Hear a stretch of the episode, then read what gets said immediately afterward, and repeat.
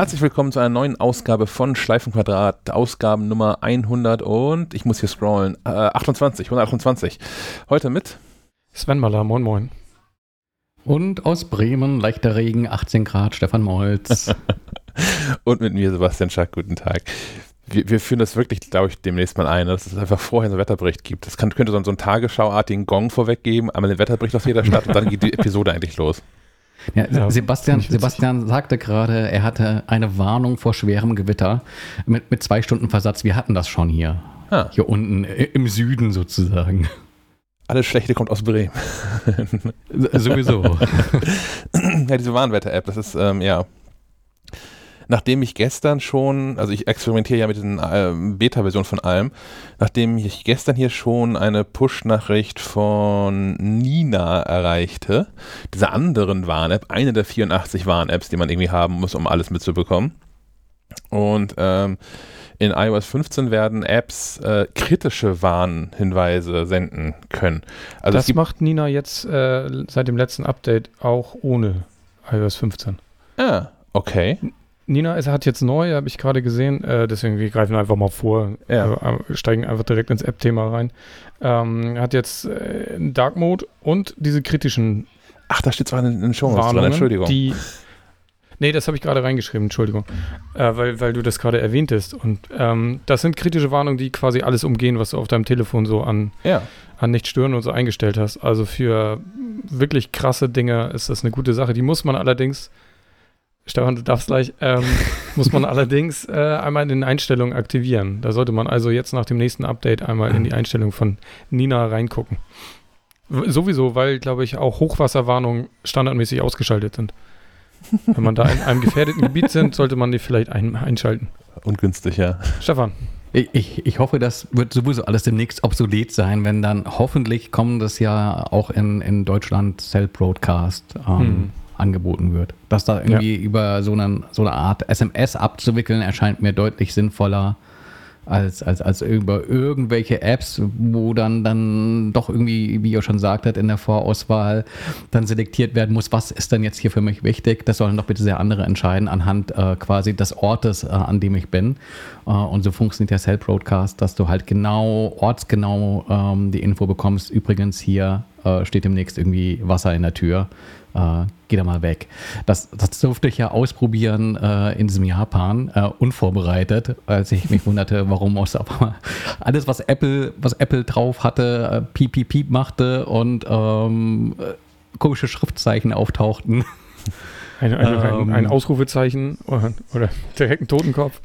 So ungefähr, genau. Bisschen gruselig, oder? Ich stelle mir das echt komisch vor. Komische Situation, gerade wenn man das nicht gewohnt ist. Ja, Google-Übersetzer eilte zur Hilfe herbei, äh, Bildschirm quasi abgescannt und dann war irgendwie klar, dass, dass der Kelch an uns noch vorübergegangen ist, aber so zwei Straßen weiter hätte man dann bitte sehr in die Turnhalle gesollt. Da waren wir ganz froh, dass Krass. wir nicht irgendwie mit, mit, den, mit den Rentnern aus der Nachbarschaft in der Turnhalle waren. Wir mit keinem Wort Japanisch, die wahrscheinlich mit keinem Wort Englisch. Wenn danach einfach nur Lauf drin steht.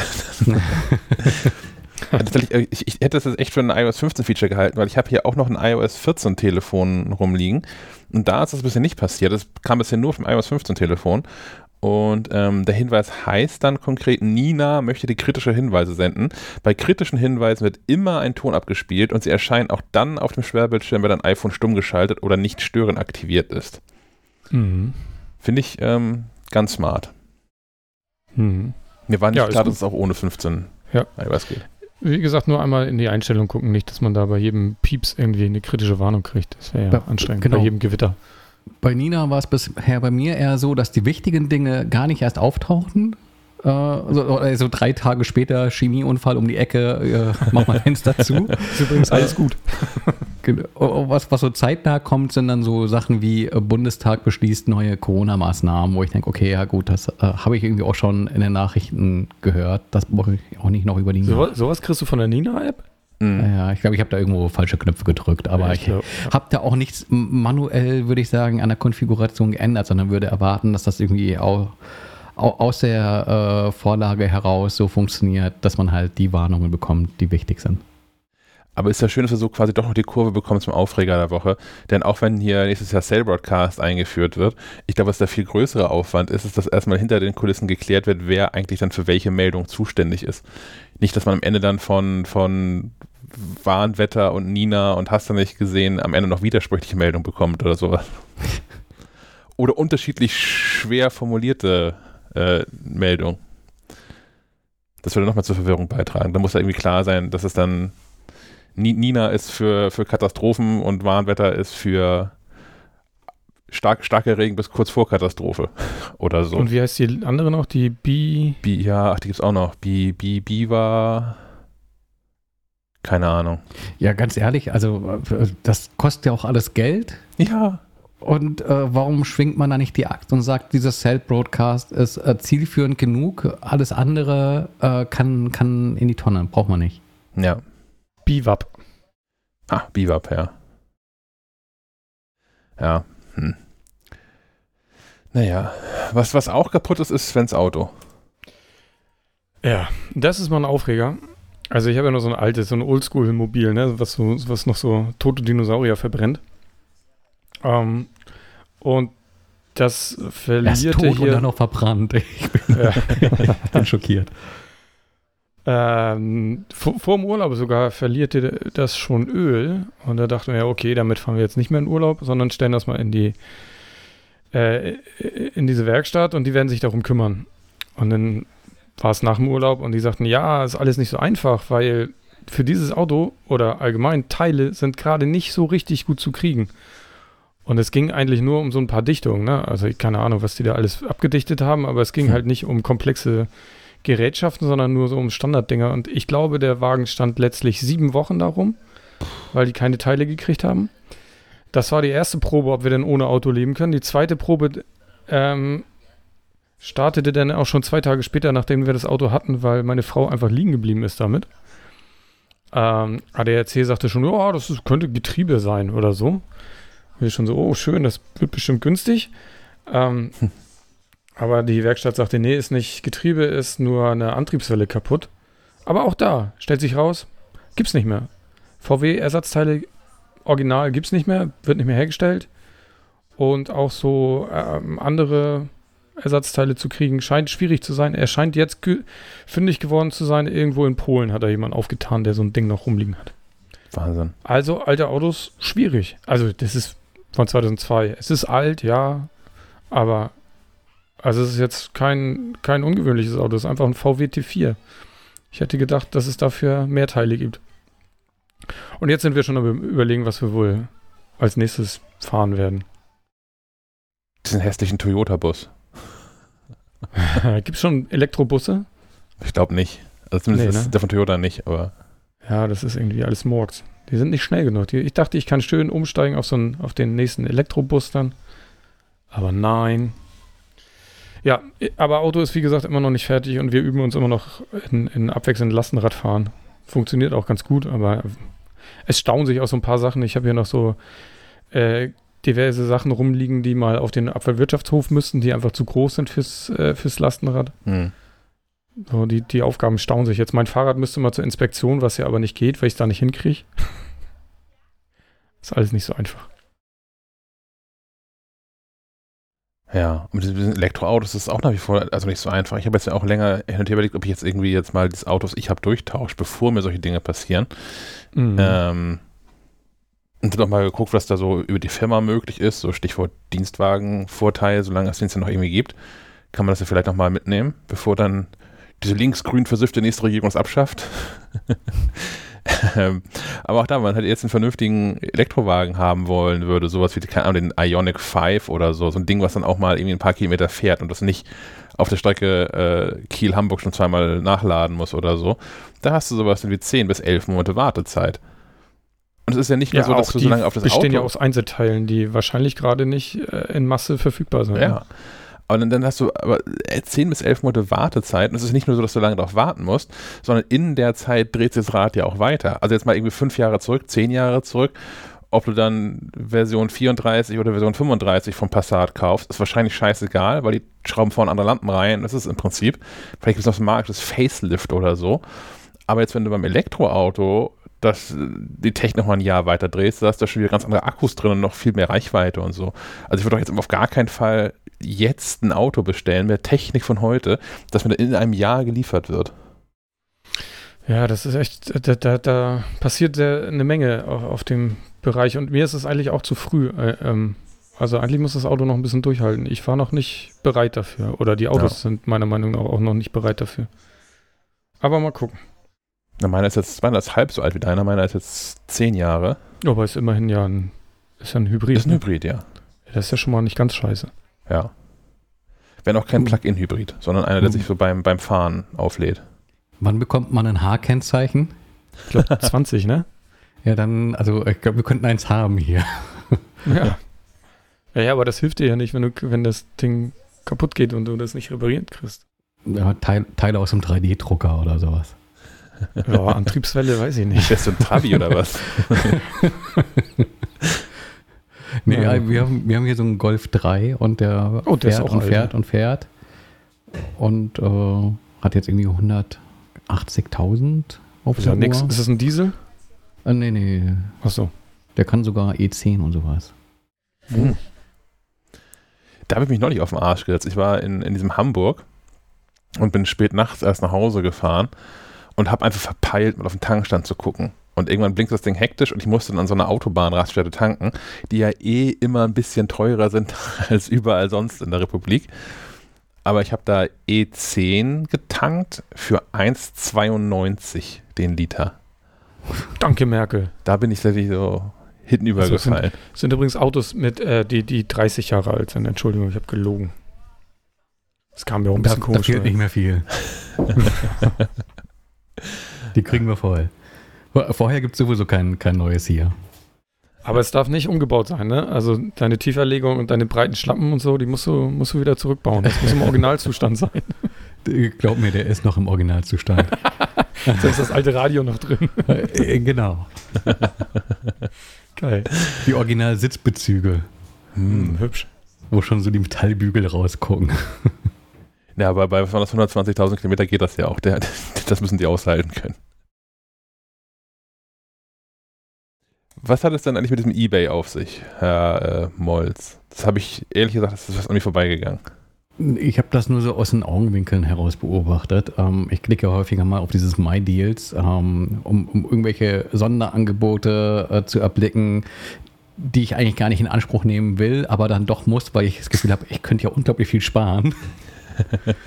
ähm, und da gab es irgendwie in dem Forum so einen Hinweis mit, ach Leute, passt auf, neue Betrugsmasche bei eBay Kleinanzeigen, wir sicher bezahlen. Und dachte ich, oh, das klingt ja gut, sicher bezahlen und Betrug in einem Wort. ähm, und äh, las da rein und ein User warnte äh, die Community, dass es eine neue Betrugsmasche gäbe.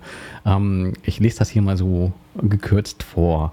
Ähm, Problem ist also, du bist auf diesem eBay Kleinanzeigen unterwegs und willst was kaufen und du findest einen Artikel, meist Elektronik.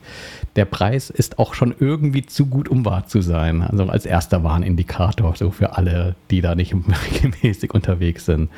Ähm, man schreibt den Verkäufer an und der antwortet auch sofort, was auch schon ein bisschen seltsam ist, wenn man da häufiger unterwegs ist. Ähm, die angegebene Telefonnummer, wenn man da mal irgendwie Rückfragen hat, funktioniert sowieso nicht, läuft ins Leere. Äh, auch schon merkwürdig. In Preisverhandlungen geht der Verkäufer auch immer gleich sofort ein. Äh, also kann man gleich sagen, hier, letzter Preis. Und er sagt, okay. genau. Äh, was auch schon ein Warnindikator wäre. Äh, und wenn es dann an die Bezahlung geht, ähm, dann hat der Verkäufer leider kein PayPal oder Banküberweisung oder Abholung sowieso nicht im Angebot sondern er bietet einem an, wir äh, sicher bezahlen, die äh, Bezahlung abzuwickeln. Das ist ein neuer Dienst von eBay selbst, quasi so ein äh, Escrow, ähm, so ein Treuhanddienst, wo du quasi das Geld hinüberweist, äh, die Ware losschickst äh, und ähm, das dann halt quasi Zug um Zug, wenn der Empfänger sagt, er hat es bekommen, äh, kriegst du halt als Verkäufer erst die Kohle. Also denkst du vielleicht auch schon mal, hm, ist ja vielleicht gar nicht so verkehrt, wenn er dieses sicher bezahlen anbietet. Ähm, dann geht aber der Betrug los. Weil statt irgendwie das reguläre sicher bezahlen zu nutzen, schickt er dir einfach so ein Bild auf dem ziemlich gut drauf steht, äh, äh, äh, nachvollziehbar, dass das echt sein könnte, auf den ersten Blick zumindest, dass man doch mal bitte die eigene Telefonnummer angibt. Mhm. Und äh, um dann im Bezahlprozess quasi fortfahren zu können.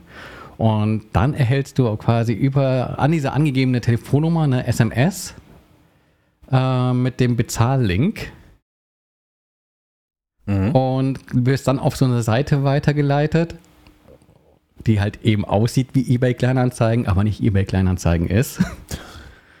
Und äh, genau, da nimmt dann das äh, Übel seinen weiteren Lauf. Also da schickst du dann Geld hin und das ist weg. Unangenehm. Und dann gab es auch schon Leute, wenn man dann die Kommentare durchliest, das tut einem leid, aber scheinen echt Leute dann auch drauf reinzufallen, weil es wohl auch äh, einigermaßen äh, gut gemacht ist als Betrug. Ähm, wo dann auch eine Mail hinterherkommt mit, äh, übrigens, Ihre Zahlung ist nicht durchgegangen, benutzen Sie doch bitte mal eine andere Kreditkarte.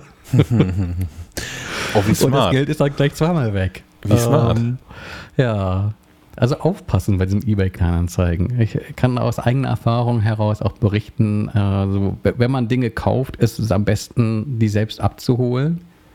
Hm, ansonsten äh, mit PayPal und äh, mit Käuferschutz mhm. bezahlen. Und ähm, wenn Abholung schon überhaupt nicht angeboten wird, dann ist da immer was irgendwie fischig. Ähm, ich würde da auch, also bei, bei Zahlung online, ich, ich würde da auf PayPal bestehen. Ja. Allein schon wegen grade, der Versicherung. Ja, genau, habe ich gerade gute äh, äh, Erfahrung mitgemacht, weil ich habe bei eBay blind was geklickt. So eine Antriebswelle für ein Auto, oder? nee. Es sollte eine Tastatur sein, die aber äh, ungefähr nur die Hälfte gekostet hätte. Und bei genauerer Betrachtung des Anbieters hätte man schon sehen können, so mit gerade erst angemeldet, null Bewertung und so. Hm, und dann äh, habe ich auch eBay einfach gesagt, hier ist nie angekommen. War auch gar kein Problem. Also dank PayPal. Hm. Hm. Ja, aber erstaunlich. Also kaum ist irgendwie so eine neue Bezahlmethode im Umlauf, äh, finden Menschen auch schon windige Wege, um da eine neue Betrugsmasche aufzusetzen. Ich verstehe das auch nicht. Ich weigere mich diesem eBay sicher bezahlen auch. Also sowohl als, als Käufer äh, wie auch als Verkäufer. Ich finde, das ist alles irgendwie merkwürdig und das, das klappt mit PayPal so hervorragend. Das ist so sehr etabliert, PayPal. Ähm, ich habe auch gar keine Lust, ja. das hatte ich auch schon. Ich hatte das mal ausprobiert mit der Sache, die ich verkauft habe. Und wo man dann der kaufenden Person noch so ein bisschen Tech-Support leisten muss, wie das alles irgendwie geht. Und da fühlt man sich schon, obwohl man nichts im Schilde führt, fühlt man sich schon wie ein Betrüger, wenn man anderen Leuten erklärt, wie sie bezahlen sollen. Hm. Das war irgendwie. Ich finde es auch ziemlich penetrant. Also du wirst ja von, von eBay Kleinanzeigen schon dazu gedrängt, so mit kaufen Sie jetzt mit sicher bezahlen oder verkaufen Sie jetzt mit sicher bezahlen. Und äh, ja, der Hintergrund ist der, dass äh, der Anbieter natürlich auch gern ein bisschen was dran verdienen würde, äh, weil an diesen ganzen äh, Bezahlmethoden an ihm vorbei ja. bleibt irgendwie nichts bei hängen, weil das Ganze kostet auch eine Gebühr. Ja. Ich, vielleicht mache ich das mal trotzdem jetzt aus Spaß und der Freude, um zu gucken, wie das so ist. Ich habe hier nämlich gerade zu liegen von, ähm, äh, von, von Freunden zwei Android-Telefone, die wechseln jetzt mit dem nächsten, mit dem nächsten Rutsch nächste Woche auf, auf äh, das iPhone. Habe ich da mehr Support-Ruhe. Und ich habe diese, diese Android-Telefone hier gewonnen. Die sind auch irgendwie, ich glaube, vom vorletzten Jahr, sind relativ aktuell, um die zu verkaufen. Und dann machen wir der halbe halbe. Das wollte ich nicht ausschlagen, das Angebot. Vielleicht verkaufe ich eins davon mal mit diesem sicher bezahlen Gedöns. Mal gucken. Berichte dann. Ja, wenn es zu Katastrophen kommt, dann werde ich berichten, ja. Was ich für eine mittlere Katastrophe halte, sind ähm, die Musikvorschläge in Apple Music. Aber auch nicht immer. Also ich rede davon, äh, Apple Music öffnet, egal auf welchem Gerät, gibt es ja diesen Bereich Jetzt hören, wo es äh, Top-Empfehlungen und all sowas gibt. Und ähm, es gibt Wochen, Monate, wo das wirklich gut funktioniert, wo ich dann auch jedes Mal denke, meine Güte, jetzt haben sie die Kurve gekriegt, nee, schlecht. Wo man dann so, keine Ahnung, 20 Sachen vorgeschlagen bekommt und die Hälfte davon ist so, oh, kann man mal hören und drei Sachen sind wirklich gut. Das reicht mir ja schon. Ähm, heute Morgen bin ich aufgewacht, habe mal reingeguckt und ähm, die, die, die Top-Empfehlung Und ähm, das ist vielleicht für euch da draußen gar nicht so richtig lustig, aber Sven wird wissen, wovon ich rede. Meine Top-Empfehlung, die ich jetzt hören muss, ist die neue Playlist Sinister Sounds, die dunkle Seite von Goth, Industrial und Ambient Metal. Alles die kommt doch von mir, oder was? das ist genau meins. Und dann ähm, gibt es da diesen Bereich Neuerscheinung. Da schlägt Apple Music mir drei Alben vor, die allesamt schon in meiner Mediathek sind. Das verstehe ich auch nicht, was, was das irgendwie soll. Und hab dann, ähm, das ist das, wo es eigentlich immer darum geht, es gibt diesen, diesen neue Musikmix, wo Apple dann versucht, aufgrund von ähm, dem, was man sonst so hört, neue Musik einem vorzuschlagen. Und das heißt auch, die Playlist heißt auch neue Musikmix, Apple Music für Sebastian, heute aktualisiert. Entdecke neue Musik, die dir gefallen könnte. Jeden Freitag neu. Unter neue Musik würde ich jetzt Dinge verstehen, die ich noch nicht bislang gehört habe. Oder die neu sind und nicht schon ja. seit drei Monaten draußen. Ja, genau. Das sind nämlich die beiden Probleme, die drin stecken. Zum einen werden mir hier uralte Sachen vorgeschlagen, also wirklich Monate alt, wenn nicht gar äh, Martha Wainwright. Das ist auf gar keinen Fall aus 2021, dieses Lied. Ähm, also bald ein Jahr alt vorgeschlagen. Plus, es sind hier diverse Songs drin, die ich mehrfach gehört habe in Apple Music. Was, was soll denn das? Also mir, mir Dinge vorzuschlagen, die ich schon kenne, ist irgendwie grober Quatsch. Warum ist das so? Ich bin da wirklich auch frustriert von, weil das sind immer so Sachen, wo ich denke, meine Güte, vielleicht muss ich doch zurück zu diesem Spotify wechseln oder so, weil ich dann andere Menschen, also ich, ich habe eine ne Freundin, die hat auch einen, ähm, die hat einen ähnlich weit gefächerten Musikgeschmack wie ich und die schwärmt regelmäßig davon, was sie alles Neues in diesen dieser Spotify-Vorschlägen da so findet. Und klar, das sind nicht immer irgendwie die neuen Lieblingskünstler, die man da drin entdeckt, aber halt Sachen, die man trotzdem irgendwie häufiger mal hört oder man einzige, einzelne Songs von wirklich mag und denen irgendwie fünf Sterne verpassen würde. Ähm, das habe ich mit Apple Music nach wie vor viel, viel, viel zu selten. Dafür, wie viel Musik ich mit Apple Music höre und wie lange ich, also seit 2016 Apple Music jetzt schon nutze, ist mir das alles ja, zu mau. Empfehlungen finde ich auch ganz äh, schwierig. Also ich, ich halte es für einfach, mir neue Musik vorzu, vorzuschlagen, weil das relativ klar ist, finde ich. Äh, Apple Music tut sich da wirklich schwer. Aber was mir alleine schon reichen würde, wäre so ein Bereich mit heute rausgekommen. Also ich bin ja, ja. ich bin ja auch so ein bisschen Musik-Nerd. Ich höre mir ja auch viel an. Und ich höre mir, ich gucke auch regelmäßig, was jetzt, heute ist wieder Freitag, habe ich wieder geguckt, welche Alben sind dann rausgekommen, was, wo könnte ich dann mal reinhören. Aber das kann ich nicht etwa bei Apple Music machen, weil die zeigen mir ja nicht an, was heute rausgekommen ist. Freitag ist ja regulär äh, der, der, der neue Musiktag, äh, aber da, die haben da einfach keinen Tab für. Und du musst quasi jedes, jedes Genre, was dich vielleicht auch nur annähernd tangiert, äh, durchscrollen, um zu gucken, was denn jetzt da wohl so neu ist. Weil ja. unter der neuen Mus neue Musik ist halt ganz viel alter Quatsch drin. Genau, das heißt auch irgendwie, es heißt Neuheiten. Und tatsächlich ist da auch vorwiegend Musik aus 2021 immerhin drin. Aber ja, also direkt das, das erste Album, was in Neuheiten steht, ist eins, was letzte Woche erschienen ist. Ja, das ist immer noch neu. Aber wie du schon sagtest, Sven, also, heute werden wieder hunderte neue Alben rausgekommen sein.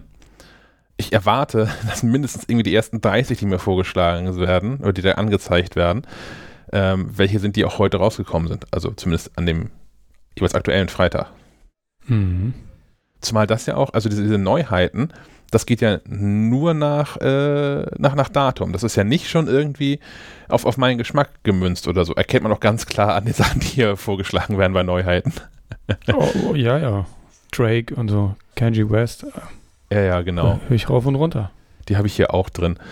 Ähm, also es ist insofern ja ganz beruhigend, dass es so, das sind die gleichen Sachen sind, die da für dich drin stehen, aber äh, ja, ich weiß auch nicht. Hier auf, auf das achte, was mir vorgeschlagen wird, ist Fury in the Slaughterhouse, Now Alive, die EP aus dem WDR Rockpalast. Ist sehr gut. Ähm, Habe ich auch in meiner Mediathek schon drin. Ist aus dem Juli. Also einfach jetzt zwei Monate alt. Und ich bin, ich bin unzufrieden damit. Punkt. Ja, ich auch. Dann könnten wir damit eigentlich auch schon zum nächsten Thema überleiten. Ähm, Stefan hat Dinge verkauft, nicht bei eBay. äh, ach, genau, da ist was. Gell? Dieses, dieses iPhone, dieses iPhone 12 ist ja ab kommender Woche Altmetall. Und da dachte ich mir, äh, trennst du dich, solange du da noch irgendwie ein bisschen Geld für bekommst. Ähm, das habe ich auch tatsächlich getan. Ähm, hatte aber kein, keine Lust aus Gründen auf dieses eBay Kleinanzeigen und habe mal so recherchiert, äh, wie man das noch loswerden kann. Und es gibt diese Ankaufsdienstleister, äh, also neben Rebuy gibt es auch noch Flip for New und äh, wir kaufen's und äh, Zox und äh, bestimmt 593 andere Anbieter, die dir wechselnd gute Preise für dein ähm, Gerät anbieten. Und der Preis ist natürlich besser, umso früher du ähm, auf die Zukunft, also umso jünger das Gerät ist. Ich habe jetzt schon mal so die Preis, Ankaufspreisentwicklung verfolgt, ähm, jetzt wo es aufs Event zugeht und ähm, so diese zwei Wochen, glaube ich, haben jetzt auch schon 30, 40 Euro Ankaufspreis irgendwie ausgemacht, die man jetzt weniger bekommt. Und wahrscheinlich wird es nächste Woche nicht mehr werden, wenn das äh, neue Modell in den Läden steht. Also wer jetzt noch kurz, kurz entschlossen äh, sagt, er will sein ähm, iPhone loswerden, egal ob es jetzt ein 12er ist oder ein ähm, älteres Modell, ähm, jetzt glaube ich ist nochmal ein guter Zeitpunkt zu gucken vor dem Event, was, was da so angeboten wird. Ähm, ich habe vorher natürlich geguckt, ähm, vor, vor dem Verkauf, äh, wie viel Geld mir da durch die Lappen geht für, äh, den, für die Bequemlichkeit sozusagen. Ähm, das geht insofern relativ leicht, als dass man ja einmal gucken kann, okay, für was kaufen die das an und für was verkaufen die das wieder. Ähm, Rebuy selbst bereitet die Geräte dann äh, ja irgendwie nochmal auf und ähm, stellt die wieder zum Verkauf. Und ähm, es war irgendwie so eine Differenz von 70, 80 Euro äh, dafür, dass die dann halt auch nochmal irgendwie Garantie übernehmen müssen für ein mhm. Jahr, glaube ich. Und dann dachte ich, okay, gut, das ist ähm, ist jetzt nicht so wahnsinnig viel an Differenz. Dann schaue ich mal, was bei eBay Kleinanzeigen aufgerufen wird. Und da gab es relativ viele, auch äh, auf den ersten Blick hin, erstmal seriös wirkende Angebote von Menschen, die halt äh, neue Geräte aus Vertragsverlängerungen haben, also auch irgendwie mit Papieren und ähm, auch noch original verpackt sogar äh, zu Preisen, ähm, die quasi identisch waren mit denen, die ich beim Ankauf äh, bei, bei Rebuy äh, bekommen hätte. Und dann dachte ich mir, okay, da, da, lohnt der Aufwand nicht. Dann probiere ich mal dieses Rebuy aus. Mhm. Habe mir da so ein Angebot eingeholt. Das Angebot hat, glaube ich, eine Woche oder so Bestand. Also hast dann auch noch genügend Zeit, irgendwie mal so ein, so ein Backup zu machen und äh, genau, dich um Dinge zu kümmern, wie ein Ersatztelefon für die Zeit, äh, wo du dann ohne iPhone wärst.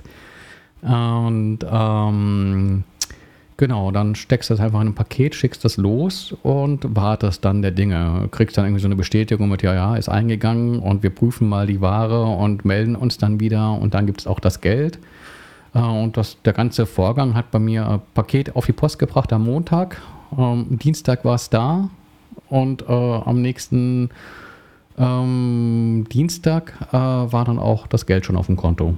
Das fand ich eigentlich so zu einer Zeit, wo ich denke, da werden auch ziemlich viele iPhones aufschlagen, äh, doch ganz gut, so eine Woche zu warten und dann irgendwie stressfrei die Kohle auf dem Konto zu haben und auch keine Diskussion um ähm, wenn man das zum Verkauf anbietet, musst du selbst ja so eine Bewertung vornehmen. Somit mhm. äh, kann man das noch einschalten und äh, hat das irgendwie so ein SIM-Log oder äh, werden halt so Dinge abgefragt und äh, wenn die Differenz, glaube ich, zu dem, was du da an Fragen äh, zum Zustand beantwortest, zu dem Ist-Zustand nicht zu groß ist, hast du auch keine Diskussion darum, ob der tatsächlich der angebotene Betrag auch in voller Höhe zur Auszahlung kommt. Und bei mir war das der Fall. Ich glaube, es waren jetzt irgendwie 950 Euro für so einen 12 Pro Max äh, mit 256 Gigabyte. Das schauen wir uns auch noch gleich. Also ist, ist okay. Äh, Versuche ich halt irgendwie meinen Milchmädchenrechner anzuwerfen äh, und zu gucken, was mich das äh, gekostet hat aufs Jahr gesehen. Und dann, äh, gut, ist es eine Differenz zum, zum äh, Neupreis von rund 400 Euro. Also ein Euro am Tag. genau. Das finde ich aber Nutzungsgebühr okay. Also für einen Euro am Tag nutze ich so ein iPhone locker. ich glaube, das ist sogar äh, günstiger äh, als äh, der Fall, den du ja äh, in, in Amiland hast, dass du so ein Gerät quasi mieten kannst und jedes Jahr mhm. ähm, den Nachfolger Freihaus geschickt bekommst, aber dafür halt auch äh, monatlich Summe X zahlst, wobei Summe X mehr als ein Euro ist. Ja. Ja. Ich, weiß nicht, ich, ich habe da auch schon ein paar Mal Sachen verkauft, also bei allen von diesen Buden, weil also die drei, die du genannt hast, also Rebuy, Flip for New und wir kaufen's, ähm, sind so die, die mir äh, am, am, häufigsten online begegnet sind und die mir auch seriös erscheinen. Mhm. Andere mögen das auch sein, aber ich gucke auch nicht weiter. Aber ich, wenn ich was verkaufen habe an Elektronik, ich gucke genau bei den drei Dienstleistern und suche mir raus, wer den besten Preis macht und gebe das dann dahin. Und dann ist man tatsächlich irgendwie sorgenfrei los, den ganzen Kram. Ich da bisher auch ausschließlich gute Erfahrungen äh, mitgemacht. Ein einziges Mal, als ich mich von meiner Spiegelflexkamera getrennt habe, ähm, und ich Objektive da noch separat angegeben habe, da wollten sie dann doch irgendwie signifikant weniger geben für ein Objektiv. Wir sagten, naja, okay, das lag der Kamera bei und ist nie benutzt worden. Alle Angaben, die ich gemacht habe, stimmen. Wenn ihr dafür nicht den vollen Preis noch einen halben Preis rausrücken wollt, dann schickt mir das wieder zurück. dann verticke ich das irgendwo anderweitig. Ähm, aber sonst war ich da auch immer echt zufrieden mit. Und äh, wenn man da die, die Angaben zu den jeweiligen Geräten ehrlich macht, äh, und vielleicht im Zweifel irgendwie ein, ein Level weiter runterschraubt, als eher nach oben schummelt, ähm, dann ist meine Erfahrung auch, dass man schon genau das bekommt, was sie am anbieten. Genau, das ist, glaube ich, auch der häufigste Kritikpunkt, äh, dass Leute sagen, ja, aber äh, mir wurde gesagt, ich bekomme 1000 Euro, aber die haben dann nur gesagt 800, weil ist ja irgendwie ein Kratzer drin. Ähm, ich glaube, viele Menschen können das gar nicht so richtig äh, ehrlich beantworten, was dann der Zustand ist. Also wenn man sagt, wie neu, dann ja. ist halt irgendwie auch wie neu und nicht irgendwie äh, Haarkratzer drin, die du vielleicht dann halt auch nur siehst, wenn du es quer gegen das Licht hältst. Ähm, ist ja auch ein bisschen glaub, subjektiv, ne? Also, weil, der, was der eine als wie neu empfindet, ist für den anderen vielleicht, äh, das würde ich nicht mit der Kneifzange anfassen. Äh, genau. Also ähm, überspitzt. Mhm. Aber da gibt es dann ja auch so Hilfestellungen äh, bei den meisten Anbietern. Äh, kannst auch so ein kleines i drücken, da steht da, ja, äh, gut ist das übrigens, wenn das so und so aussieht. Aber wenn das so und so aussieht, dann überleg mal, ob das nicht über eine Stufe runter bewertest. Sonst kriegen wir Stress. Ja. Und warum kaufst du jetzt eigentlich das ein iPhone 13, wo das iPhone 14 doch schon irgendwie in den Startlöchern steht und alles klar ist? ja, ja, verrückt, gell? Ähm, wann war das? Gestern, vorgestern? Ähm, ja. John Prosser irgendwie großes Fass aufgemacht. Äh, gro groß, groß, groß. Ähm, große Neuheiten zu verkünden. Äh, alle schon gespannt und dachten, jetzt kommt irgendwie der, der Hammer-Leak zum iPhone 13. Äh, aber äh, es waren dann ein ganzer Sack voll an Infos zum iPhone 14. ich habe auch irgendwie so untertitelt mit ähm, Sorry Tim. und ähm, auch so mit der, mit der äh, Schlagzeile Kauf bloß nicht das iPhone 13. Äh, aber ich glaube, das heißt auch jedes Jahr, kauf bloß nicht das Modell, das dieses Jahr vorgestellt, sondern hat lieber noch ein Jahr. Was natürlich eigentlich immer eine gute Entscheidung ist, wenn es an einem irgendwie an nichts fehlt. Mhm. Ähm, immer dann kaufen, wenn man es tatsächlich braucht. Äh, aber das iPhone 14 hat, soll tatsächlich so ein paar Änderungen äh, mit an Bord haben, die es äh, dann doch deutlich von den aktuellen Geräten unterscheiden. Also das augenfälligste ist das Design, das sich dann wieder mehr am iPhone 4 orientiert. Ähm, dann auch mit, mit ohne Kamerabuckel. Das heißt, die ganzen Linsen treten nicht mehr so aus dem Gehäuse hervor. Dafür wird das Gerät wohl minimal dicker, hat dafür aber auch mehr Akku. Und ähm, als zusätzliche Gehäuseoption soll es ein Titan-Modell geben. Äh, und wenn du aufs Display schaust, ähm, wirst du dann auch sehen, dass das halt äh, keinen Notch mehr hat, sondern nur noch so ein, so ein Loch für, für die Frontkamera. Äh, und quasi die gesamte äh, Vorderseite dann Display ist. Ich, hm, ich, ich halte irgendwie nichts von diesen ganzen äh, Gerüchten und so. Und ähm, da hat er sich doch einfach das genommen, was äh, iPhone-Nutzerinnen sich am meisten wünschen und das einmal in so einen Render gepackt, oder nicht? Nee, ich glaube, er sagte, er hat, er hat schon irgendwas gesehen. Ähm, aber ich weiß ja, auch ja. nicht, was die alles für Visionen haben. Genau. Ähm, was der wohl genommen hat an Pilzen.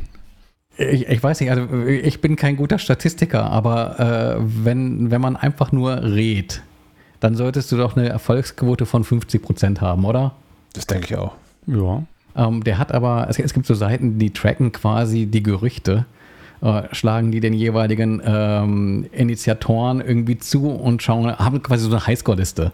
Äh, und und ähm, der John Brosser steht da gar nicht mal so schlecht da, hat glaube ich so um die 75 Prozent äh, Erfolg mit seinen Aussichten. Ähm, das heißt, was der sagt, da kann schon durchaus was dran sein, aber er lag halt auch schon ein paar Mal daneben. Ähm, es ist natürlich iPhone 14 sehr weit in der Zukunft und ich würde meine Kaufentscheidung im Hier und Jetzt nicht davon abhängig machen, äh, was nächstes ich, Jahr passiert. Also ist ein, ist ein bisschen wie Wetterbericht, ne? Also die sagen auch, es kann regnen, kann aber auch die Sonne scheinen. ja, ist halt so. Und das, dass er das jetzt so rausbringt, kurz vor dem Ding, ist natürlich, da, da hast du maximale Aufmerksamkeit, ne? Wenn du sagst, ja. ah, iPhone 13 ist egal, hier. Er ist ja auch YouTuber und setzt sich dann entsprechend ja. in Szene. Das Video war dann irgendwie auch launig gemacht. Äh, muss man mögen, ist halt irgendwie auch Showman. Und ja, ich weiß auch nicht. Also ich, ich schlafe jetzt nicht unruhig, äh, wenn ich so ein iPhone 13 haben will, weil ich äh, wahrscheinlich sowieso nächstes Jahr sagen würde, ich brauche unbedingt so ein iPhone 14. äh, ähm, aber auch, glaube ich, alle anderen äh, sollten jetzt da irgendwie nicht äh, in Panik verfallen.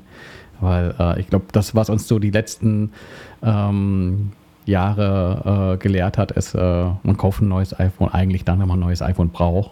Und mhm. äh, ansonsten sind die Neuerungen ja äh, zum jeweiligen Vorgängermodell zumindest so marginal, ähm, dass man da nicht unruhig schlafen muss. Also die letzte große Änderung war ja dann ähm, auf das iPhone 10 mit dem neuen Display, aber die Geräte mit Touch ID davor und, äh, und dem anderen Bildschirm ähm, waren ja da nicht von über Nacht quasi nutzlos und haben, glaube ich, auch heute noch äh, ihre Fans. Also ich glaube, jetzt mal Apple das sogar parallel rausgebracht hat, ne? Also parallel zum iPhone 10 mit Face ID gab es noch das iPhone äh, 8 mit Touch mhm. ID dann.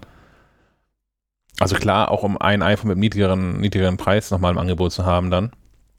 Aber ähm, ich denke auch, dass so, wenn man nicht totaler Technik-Fan oder Apple-Nerd ist, sind die Sprünge schon seit längerer Zeit hinreichend gering, dass man als Autonormalverbraucher, Verbraucherin ruhig mal irgendwie ein, zwei, drei Jahre aussetzen kann und eigentlich nicht so wahnsinnig viel verpasst. Stört euch dieser Kamerabuckel? Ja, mich stört das, das also, dass ich weiß, dass er da ist, weil ich das hässlich finde. Ich sehe das Ding ja eigentlich nie von der Seite und anders als das iPad bediene ich das iPhone auch nie auf dem Tisch liegen. Ich habe dieses, dieses Wackelproblem eigentlich, also auch in der Praxis nicht. Von daher, in der Praxis merke ich nicht, dass, dass er da ist, aber mich stört das Wissen darum allein schon. Du bist aber auch einer der Verrückten, die das Gerät ohne Hülle benutzen. Mhm. Yes, sir. Das wollte ich gerade einmerken, weil ich habe eine Hülle drum und da merkst du es natürlich null. Ne? Da könnte die, die Kamera noch ein bisschen weiter rausgucken. Äh, ja. Ähm, ich verstehe aber auch, äh, die werden da irgendwie eine Lösung finden, aber ich verstehe natürlich, der, der um, um, die, um der, naja, das ist ein bisschen Platzbedarf, um da irgendwie überhaupt Linsen reinzukriegen. Das ist halt ein, ja, muss man entscheiden, was man haben will gibt ja dann auch noch das Gerücht, dass es diese Teleskoplinse geben soll ja. und dass das dickere iPhone dann, also das dickere iPhone 14 vielleicht ja den Platz äh, auch äh, eben genau dafür äh, bereithalten könnte, wenn das Gerät ja. komplett in der Dicke äh, geringfügig zulegt. Aber überhaupt, also ich fand jetzt auch schon äh, beim iPhone 13, aber bei den Vorgängermodellen, mir wäre es im Prinzip egal gewesen, ob das Gerät ein bisschen dicker ist, wenn dafür auch der Akku größer ist und dieser Kamerabuckel verschwindet. Also ja, dann hast du aber wieder, dann hast du ja wieder ein Gewichtsproblem. Dann wird es ja wahnsinnig schwer. Also wahnsinnig schwer. Ein paar Gramm schwerer. Muss man, ist glaube ich ein schmaler Grad. Ja, und auch, also natürlich auch in der, in der, in der Anwendung. Ne? Eine, eine Freundin von mir, ähm, die ist eigentlich auch sehr äh, stilbewusst in, in allem und hat beim iPhone auch gesagt, drauf geschissen, die hat ein iPhone 11 Pro und hat ähm, da diese, diese Akkuhülle von, von Apple für gekauft, weil die halt das Telefon den ganzen Tag im Job verwendet. Und einfach das, das geht nicht, dass du so ein Gerät zweimal am Tag aufladen musst zwischendurch oder dann nur am Kabel telefonieren kannst, mal eine Viertelstunde oder so. Das ist halt alles Murks. Und die hat diese, diese auch unsagbar hässliche Batteriehülle von Apple. Ja, dann hast du wirklich einen Klotz, ne? Ja. Ich, ich stehe ja jetzt vor einem Problem, das wird sich aber, glaube ich, nächste Woche nochmal konkretisieren, ähm, ob ich dann äh, jetzt beim iPhone 13 zum 13 Pro oder zum 13 Pro Max greife. Mm. Äh, beim Vorjahr war die Entscheidung Pro Max äh, zugunsten des Pro Max, weil äh, Fear of Missing Out. Ähm, das hatte ja irgendwie das Kameramodul äh, mit Bildstabilisierung in Hardware. Ja. Und das, das wollte man unbedingt haben. Wobei in der Praxis sich gezeigt hat, ja, das, das macht auch gar nicht so wahnsinnig viel aus. Ähm, jetzt natürlich die Frage, ähm, ob sie sich für dieses Jahr wieder irgendwie was einfallen lassen, um das Pro Max zum Top, Top-Modell zu machen. Und ähm, ich dann wieder vor dem Dilemma stehe, eigentlich hätte ich lieber das Pro, weil ich mag die Größe zum in der Hand halten lieber.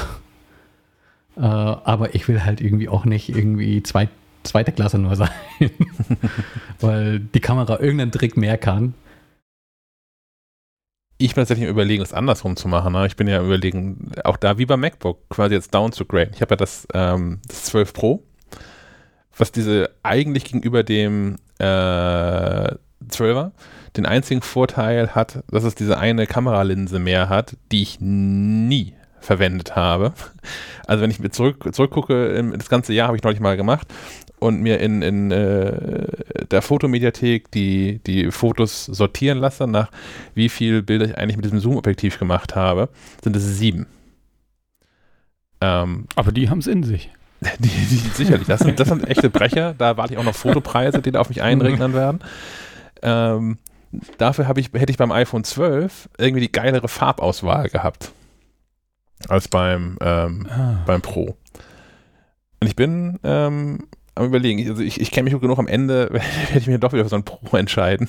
ich, dann, ich bin halt ein Pro. Und ich bin noch nicht so weit wie beim, wie, bei, wie beim Mac, dass ich das aufgebe.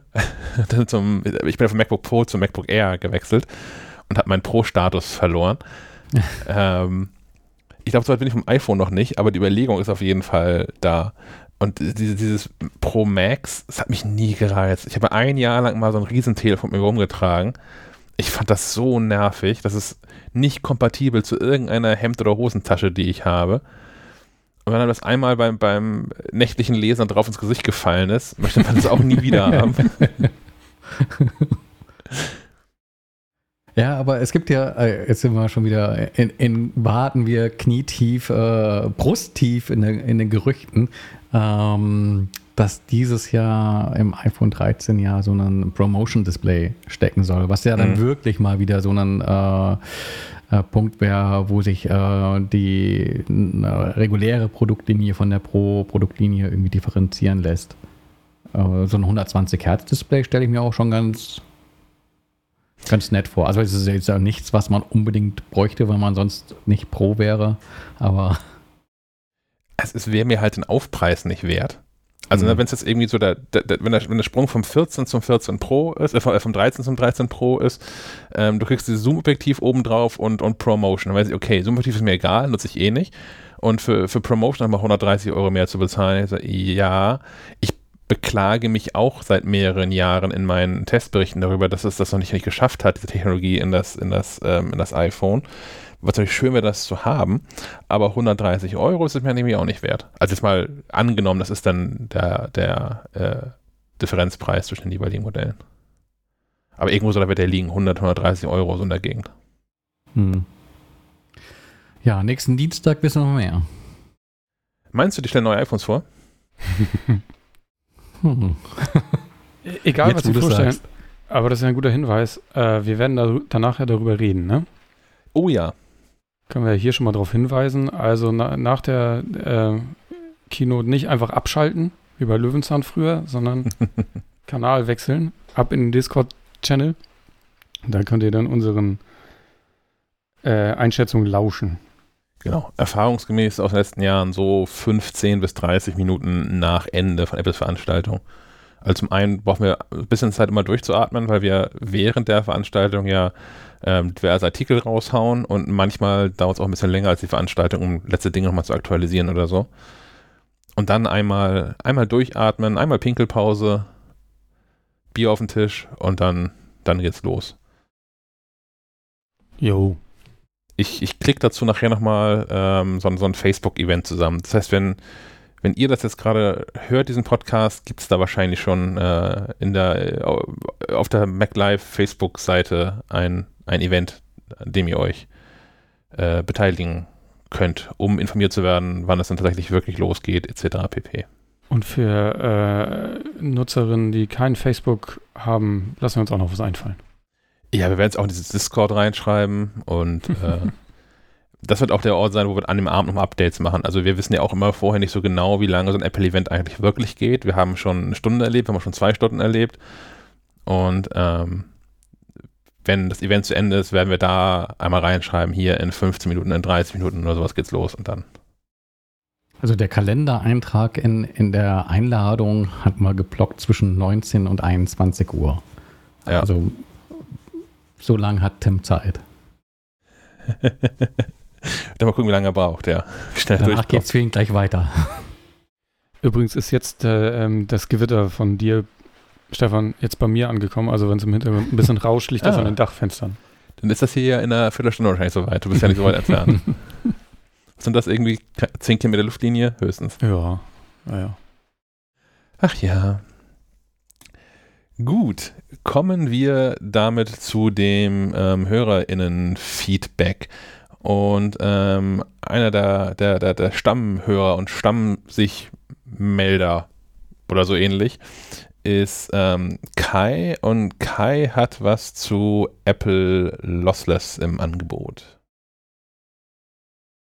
Ja, hallo, hier ist mal wieder Kai aus Uelzen auf seiner Hunderunde ohne Hund. Diesmal habe ich mich ein bisschen an die Seite gestellt und laufe nicht rum, um es etwas entspannter hören lassen zu können. So, ich habe dieses Mal eine Frage. Ich habe da so ein bisschen versucht, selbst zu recherchieren. Und jetzt kommt doch ein Auto sorry, ähm, und rauszubekommen, ob das so funktioniert. Es geht um Apple Lossless. Ich weiß, ja, mit Airplay und den ganzen Geschichten ist das technisch nicht möglich oder noch nicht. Meine Frage jetzt, es geht nur über Kabel. Ist das so, dass wenn ich beispielsweise über ein Apple TV ganz normal über entsprechend HDMI-Kabel auf die Anlage gehe, dass ich dann auf der entsprechenden Anlage das Lossless habe? Oder verstehe ich da nur was nicht und muss eine ganz andere Konstellation bringen. Wäre schön, wenn ihr da eine Info zu habt oder einen Link oder was auch immer. Ich sag mal Dankeschön und weitermachen. Ist gut wie immer. Vielen Dank, Kai. Also ich hoffe, dem Hund geht's gut. Also nicht, dass du jetzt aus irgendwie traurigen Gründen ohne den Hund die Runde laufen musst. Das wäre ja irgendwie doof. Ähm, Apple Lossless kann ich was zu sagen, denn vor genau dem Problem stand ich auch, oder vor der Überlegung stand ich auch, weil ich habe ja diese, diese Sennheiser Soundbar ähm, inzwischen hier vor dem, vor meinem Fernseher liegen, die unfassbar gut klingt und die auch irgendwie alles kann und hast du nicht gesehen.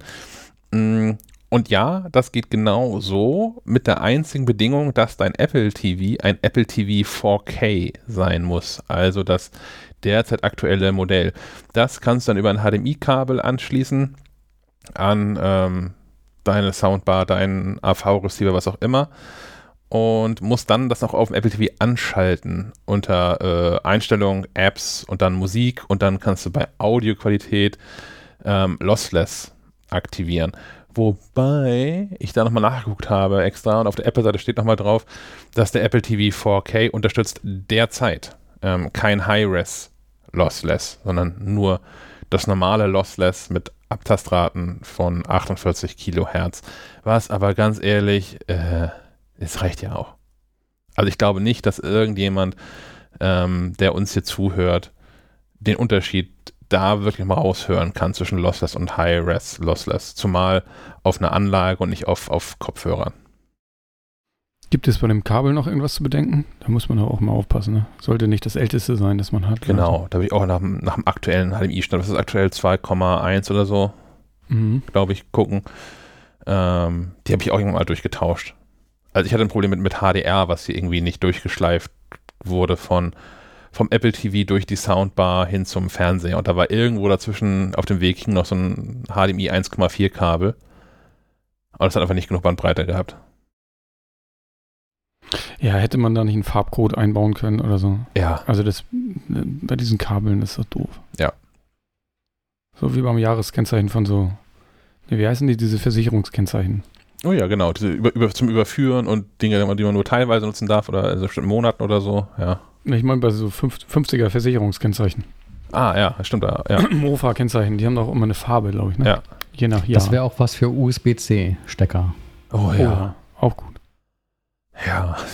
Oder die könnten auch statt Farben Geschmacksrichtungen nehmen. What? äh, USB-C, ne? Ich habe hier, äh, ich war in der letzten Woche, ich war dreimal im, im Verlag in der Halle 400 und habe dreimal mir fest vorgenommen, mir so ein externes Laufwerk mitzunehmen, weil ich hier, ich war auf einem Konzert und habe da CDs gekauft und ich habe hier aber nichts, wo man CDs reinstecken kann, um sie anzuhören, also musste ich die irgendwie nochmal auf meinen Mac rüber bekommen und habe hier aber auch kein Mac mehr mit einem Laufwerk und im Verlag liegt noch so ein Superdrive irgendwie rum, so ein, so ein externes. Mhm. Ich habe das dreimal vergessen und habe dann aus Frust einfach eins gekauft, weil die kosten inzwischen 35 Euro, wenn man die irgendwie. Haben, haben die USB-C? So, da habe ich auch drauf geachtet, nämlich. weil das, was wir im Verlag haben, hat kein USB-C. Nee, das hätte ich ja noch mal irgendwie durch, durch, durchschleifen müssen, irgendwie durch, durch mehrere ja, ja, Adapter. Wenn du da den falschen Adapter nutzt, dann bringt dir das auch nichts. Ich musste dam damals immer an den, an den großen iMac. Ich habe jetzt am Ende eins von Asus gekauft. Ähm, und zwar ist es das Modell Steht hier bestimmt irgendwo drauf. Das hat bestimmt so einen ganz geschmeidigen Namen. Modell SDRW-08U9M-U. Das wiederum gibt es in einer normalen Version, in einer Version, auf der extra ein Sticker drauf ist, for Mac. Ähm, die beiden Versionen unterscheiden sich in zwei Dingen. Ähm, Im Preis? Im Preis. ist teurer. das Mac-Ding ist irgendwie 3 Euro teurer da in der Auslage, aber es ist vertretbar. Und Aufkleber. ja, genau, du zahlst 3 Euro für den Aufkleber.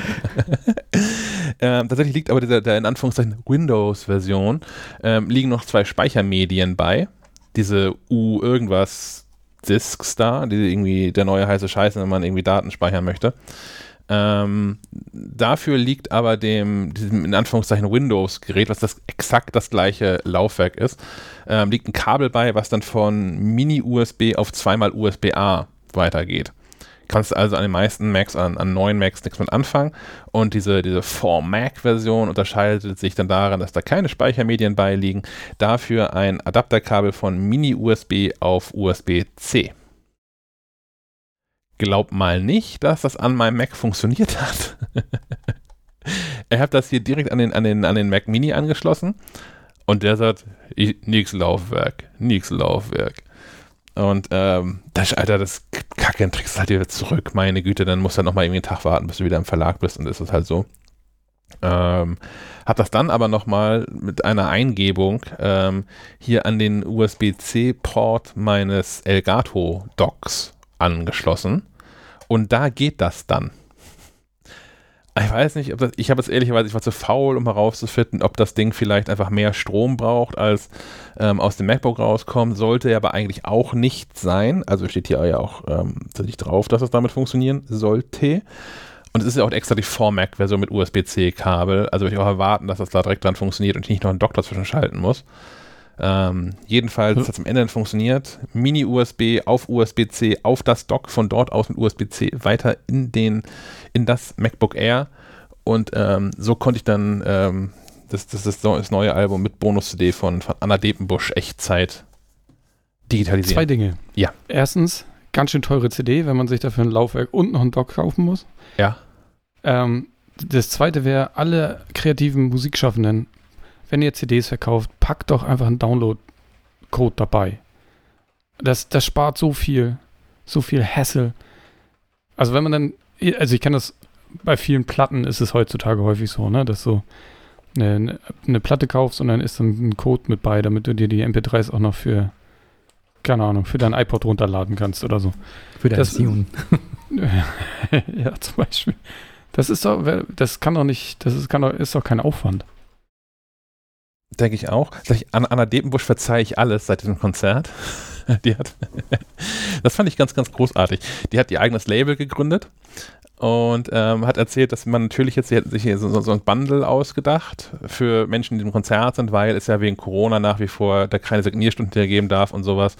Aber es wird gleich jemand rumlaufen und bei dem könnte man dann für 20 Euro ähm, das aktuelle Album kaufen mit einem Bonusalbum da oder einer Bonus-CD dabei mit äh, den Demos und es gäbe auch nochmal das im Handel vergriffene Album, das erste Album von Anna Depenbusch von 2005 mit dazu. Also drei CDs für 20 Euro, fand ich irgendwie ganz okay. Ähm, und sie hatte auch erzählt, dass man das natürlich auch, alles in ihrem Shop irgendwie kaufen könnte. Der sei aber nicht so, wie man sich so einen Shop irgendwie erwarten würde. Das sei alles nicht so auf dem Stand der Dinge, was die Technik anbelangt. Und ähm, man, man könne sich da zwar wunderbar aussuchen und auch vieles dazu durchlesen, was man so haben möchte. Man kann das aber nicht in irgendeinen Warenkorb klicken und dann bezahlen oder so, sondern müsste dann am Ende eine Mail schicken an shop.anadepenbusch.de und dann bekommt man äh, eine, eine Mail zurück, wo drin steht, wie man es bezahlen kann und dann bekommt man auch bald Post. Ah, und das zahlt man dann per Briefmarke oder wie? Keine Ahnung, ich habe auch nichts da weiter gekauft bisher. Aha. Aber ähm, ich fand das so ja. nett, wie sie das von der Bühne aus erzählt hat. Das ist auch, weißt du was, bei dir kaufe ich halt einfach alles, das ist gut. Ja, aber das lässt sich ja alles leicht lösen. Also, ja, ja. ja klar, klar. Ich bin auch überlegen, ob ich mal eine Mail schreiben soll. Das, so, ein Shop ist ja schnell eingerichtet. Geringe Beteiligung. Ja. Klavierunterricht. Achso.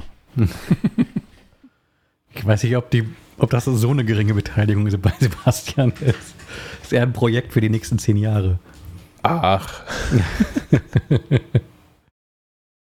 Ja, dieses, dieses Klavierthema wird, das, das wird mein, mein Herbstthema. Also das ist dieses, dieses iPhone-Apple-Event, der ganze Wahnsinn mit den 48 Heften, Büchern, die wir dann machen. Dann bin ich zehn Tage im Urlaub und dann gehe ich nochmal dieses, dieses Klavierthema hier irgendwie an. Ich dachte, dafür hast du die zehn Tage Urlaub. Nein, nein, da bin ich in, in, in, mit, mit Freunden in Dänemark. Ähm, die, dieses Dänemark, was gestern angekündigt hat, etwas, äh, Corona ist vorbei.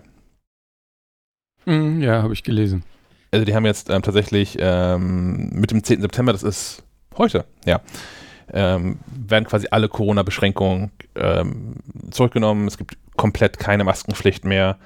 Ähm, du musst in Gastronomien und Clubs auch keine Impfausweise mehr vorlegen und so. Und ähm, Dänemark sagt, naja, wir haben jetzt so in der Bevölkerungsgruppe der über 12-Jährigen haben wir 80% Impfquote. Wir testen das mal. Finde ich ganz. Das klingt aber auch gut. 80 Prozent ist mehr als 60 Prozent. Ja. ja. Also muss man kein Genie für zu sein, aber. naja. Gut. Ähm, dann haben wir noch Adrian. Und Adrian, Adrian bezieht sich nochmal auf ein Hörerfeedback aus der vorherigen Sendung zu abbrechenden Songs in Apple Music. Liebes Schleifenquadrat-Team, hallo, hier ist der Adrian. Ich höre gerade aktuell eure aktuelle Folge und da ging es um das Problem mit Apple Music und dass da die Songs abbrechen, so nach 15 Sekunden. Ich hatte das Problem tatsächlich auch kurz nachdem die Lossless-Funktion eingeführt wurde. Mittlerweile habe ich das Problem allerdings nicht mehr aufgrund der neuen Software-Updates.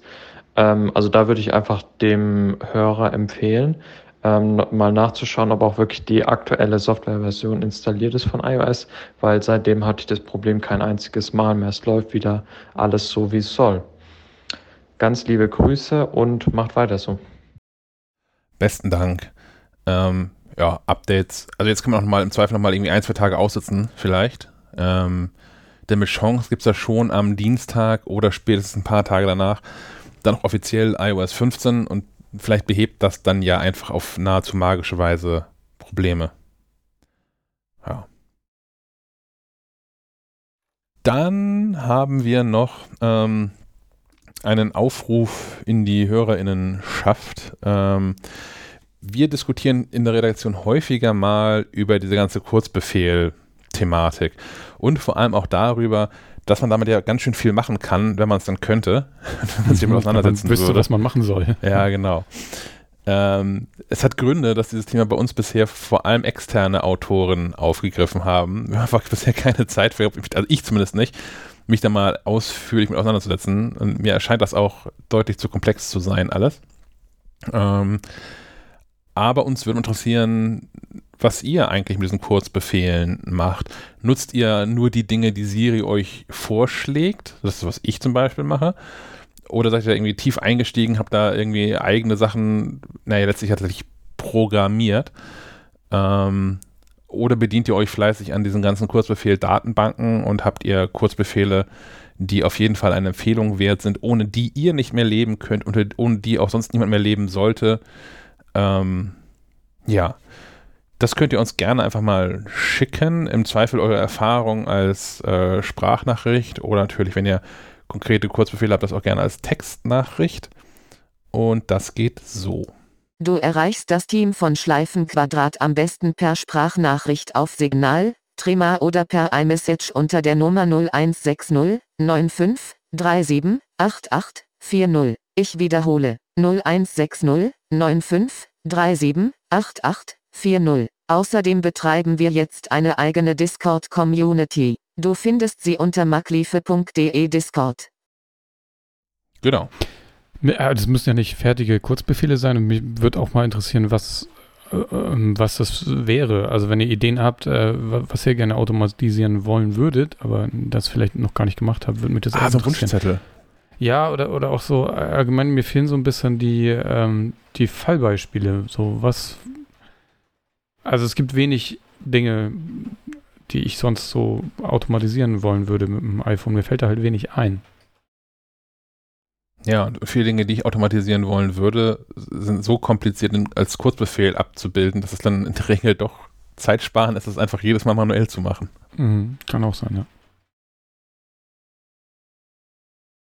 Gut, damit wären wir im Bereich der Hardware anbelangt, angelangt.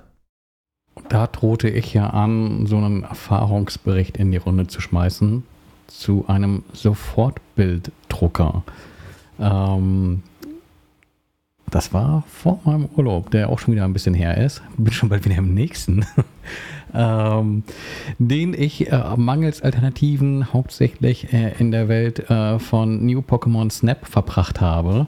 Und äh, so bin ich auch auf diesen Sofortbildkamera-Drucker gestoßen von Fujifilm. Instax Mini Link heißt der. Der hat nämlich äh, eine Anbindung an die Nintendo Switch und äh, so als, als spaßiges Add-on die Möglichkeit, äh, auch sofort Bilder von Pokémons drucken zu können. Äh, von vorne. Ähm, das Gerät selbst, den Instax Mini Link äh, von Fujifilm, das ist ein Sofortbildkameradrucker, den gibt es schon ein bisschen länger, ich glaube seit 2019. Ähm, macht im Prinzip genau das, was man von einem äh, Drucker erwarten würde, der sagt, er spuckt sofort Bilder aus. Ähm, also so quasi, wie man das aus Zeiten der Polaroid-Kameras kennt, kommt da eben ähm, nicht einfach ein, ein Tintenausdruck raus, sondern so ein echtes, aus einem photochemischen Prozess stammendes äh, Foto, das sich dann auch so erst nach dem Auswerfen äh, entwickelt. Ich glaube, innen drin funktioniert die Belichtung so, dass da so ein OLED-Modul ähm, drin steckt, das auf den Film belichtet. Hm. Ähm, der wird dann entsprechend äh, ausgeworfen und ähm, das dauert dann halt so ein paar Minuten, bis du das Bild dann auch tatsächlich in, in voller Pracht ähm, bet betrachten kannst. Und äh, ich fand es einfach, ich finde es einfach charmant, dass äh, da wieder so ein bisschen kultiviert wird. Ähm, dass so ein Foto halt nicht unmittelbar verfügbar ist. Du hast es ja bei einer Digitalkamera äh, so, dass ja, das fertige Produkt nach dem Knipsen schon direkt äh, verfügbar ist. Aber es ist damals äh, TM. Damals, früher, als alles besser war, ähm, man ja noch auf Filme warten musste, bis diese entwickelt waren. Und dann eben entsprechend auf diese Papierabzüge. Aber auch schon damals Leuten das ähm, Warten teils zuwider war und das halt eben für besondere Anlässe diese Sofortbildkameras gab. Wobei Sofortbild halt eben auch relativ zu betrachten ist, weil es eben immer noch einen Augenblick dauerte. Ähm, bis da irgendwie so ein fertiges Foto äh, tatsächlich äh, in der Hand gehalten werden darf. Ähm, der Gag ist im Vergleich zu echten Sofortbildkameras, dass dieser Drucker eben nur ein Drucker in dem Sinne ist, als dass er keine eigene Optik mitbringt. Das heißt, du greifst nicht in den Schrank, schnappst dir so eine Sofortbildkamera ähm, und äh, hast ein Gerät, das in sich geschlossen ist, sondern du hast ein sehr kompaktes ähm, ähm, Ding in, in der Tasche, dass du im Tandem mit deinem iPhone benutzt, das nämlich dann quasi die Kamerakomponente stellt. Dazu gibt es eine App, ähm, die Instax Minilink App, ähm, die auch so einen lustigen Button hat, der heißt einfach Instax Kamera. Und äh, da hast du dann quasi äh, die äh, beschränkten Funktionen, die halt auch so eine Instax-Kamera hat, nämlich dass du immer noch so einen Selbstauslöser hast und sowas. Äh, und sonst kannst du da gar nicht so viel äh, ändern, außer dass du halt noch vielleicht auf den Auslöser drückst, um dann eben das Bild aufzunehmen. Dann aber im Nachhinein sagen kannst, okay, das will ich jetzt auch tatsächlich äh, entwickelt haben. Da gibt es dann einen entsprechenden Trockenknopf und wenn du da drauf drückst, hast du irgendwie knapp 12 bis 15 Sekunden später ähm, den entsprechend das Foto in der Hand und dann wartest du halt eben, wie gesagt, noch ein paar Minuten, äh, bis es fertig entwickelt ist. Ich finde auch immer ganz lustig, dann einfach dieses Foto in der Hand zu halten und zu warten, okay, wie ist es denn dann auch tatsächlich geworden? Wie wirken die Farben? Weil natürlich ist ein Sofortbild ähm, von der Qualität schon, schon, schon anders als ein ganz klassisches Foto. Du hast da schon auch äh, Verfälschungen drin, die aber irgendwie halt ähm, den Retro-Charme des Ganzen auch ausmachen. Ähm, funktioniert prima mit, äh, mit dem iPhone. Ähm, ersetzt da auch tatsächlich so eine kom komplette Sofortbildkamera im Tandem. Äh, ändert nichts an den Kosten. So äh, ein, ein Bild kostet äh, runtergebrochen 75 äh, Cent. Also mhm. nicht ganz so günstig. Ja, ich habe hier noch eine Original Polaroid. Also da, also wenn du Glück hast, zahlst du da 2 Euro pro Bild. Weil, wenn du einen normalen Film kaufst mit 8 Bildern, kostet der, glaube ich, ja, regulär 25 Euro oder so. Hui. Also wahrscheinlich ist, ist, da auch noch viel, ja, viel, ähm, viel mehr Mängel, äh, Mangelwirtschaft, weil kaum mehr jemand diese Filme kaufen wird. Ich hatte das mal gelesen, dass diese Fabrik irgendwo in den Niederlanden äh, von Kodak hätte geschlossen werden sollen und dass dann irgendwie zwei andere Unternehmen, die aufkauften und da weiter Filme produzieren, aber wahrscheinlich hat die halt auch geschlossen werden sollen, weil kaum mehr jemand im Zeitalter von iPhone und Co. Wenn, wenn ich mich recht erinnere, gab es eine Zeit, da gab es keine Original-Polaroid-Filme. Äh, ähm, mhm. Da gab es eine, ich, mir fällt die Firma nicht mehr ein, aber da gab es so eine Firma, die die quasi gemacht hat und Polaroid ist ja jetzt quasi wiedergekommen und auch mit Sofortbildkameras, also mit echten Sofortbildkameras wiedergekommen. Und jetzt gibt es auch wieder die Originalfilme, ähm, aber die sind wahnsinnig teuer, finde ich. Hm. Das muss sich dann schon lohnen, obwohl ich, ja, ich finde bei diesen echten Sofortbildbildern, die haben noch mehr Charme, weil sie wirklich nur so existieren. Also du hast ja immer noch das digitale Pendant und äh, bei dem anderen mache ich mhm. meistens noch ein digitales Abbild davon, um das Foto wirklich noch auch noch irgendwo zu haben, aber sonst hast du wirklich nur dieses Ding. Das ist ja, schon gut, du hast ja den Vor Vorteil, dass du halt eben, wenn du, äh, was weiß ich, auf einer Party bist und Fotos machst, kannst du halt mehr als einen Abzug ja. äh, erstellen. Ähm, mhm. so, ansonsten geht das große Haken los, wer, wer das einzige Foto nur in die Tasche stecken darf. Ähm, was beim Insta, bei, der, bei dem Instax Mini-Link noch erwähnenswert ist, ist halt eben auch, dass das ähm, diese Instax Mini-Filme sind.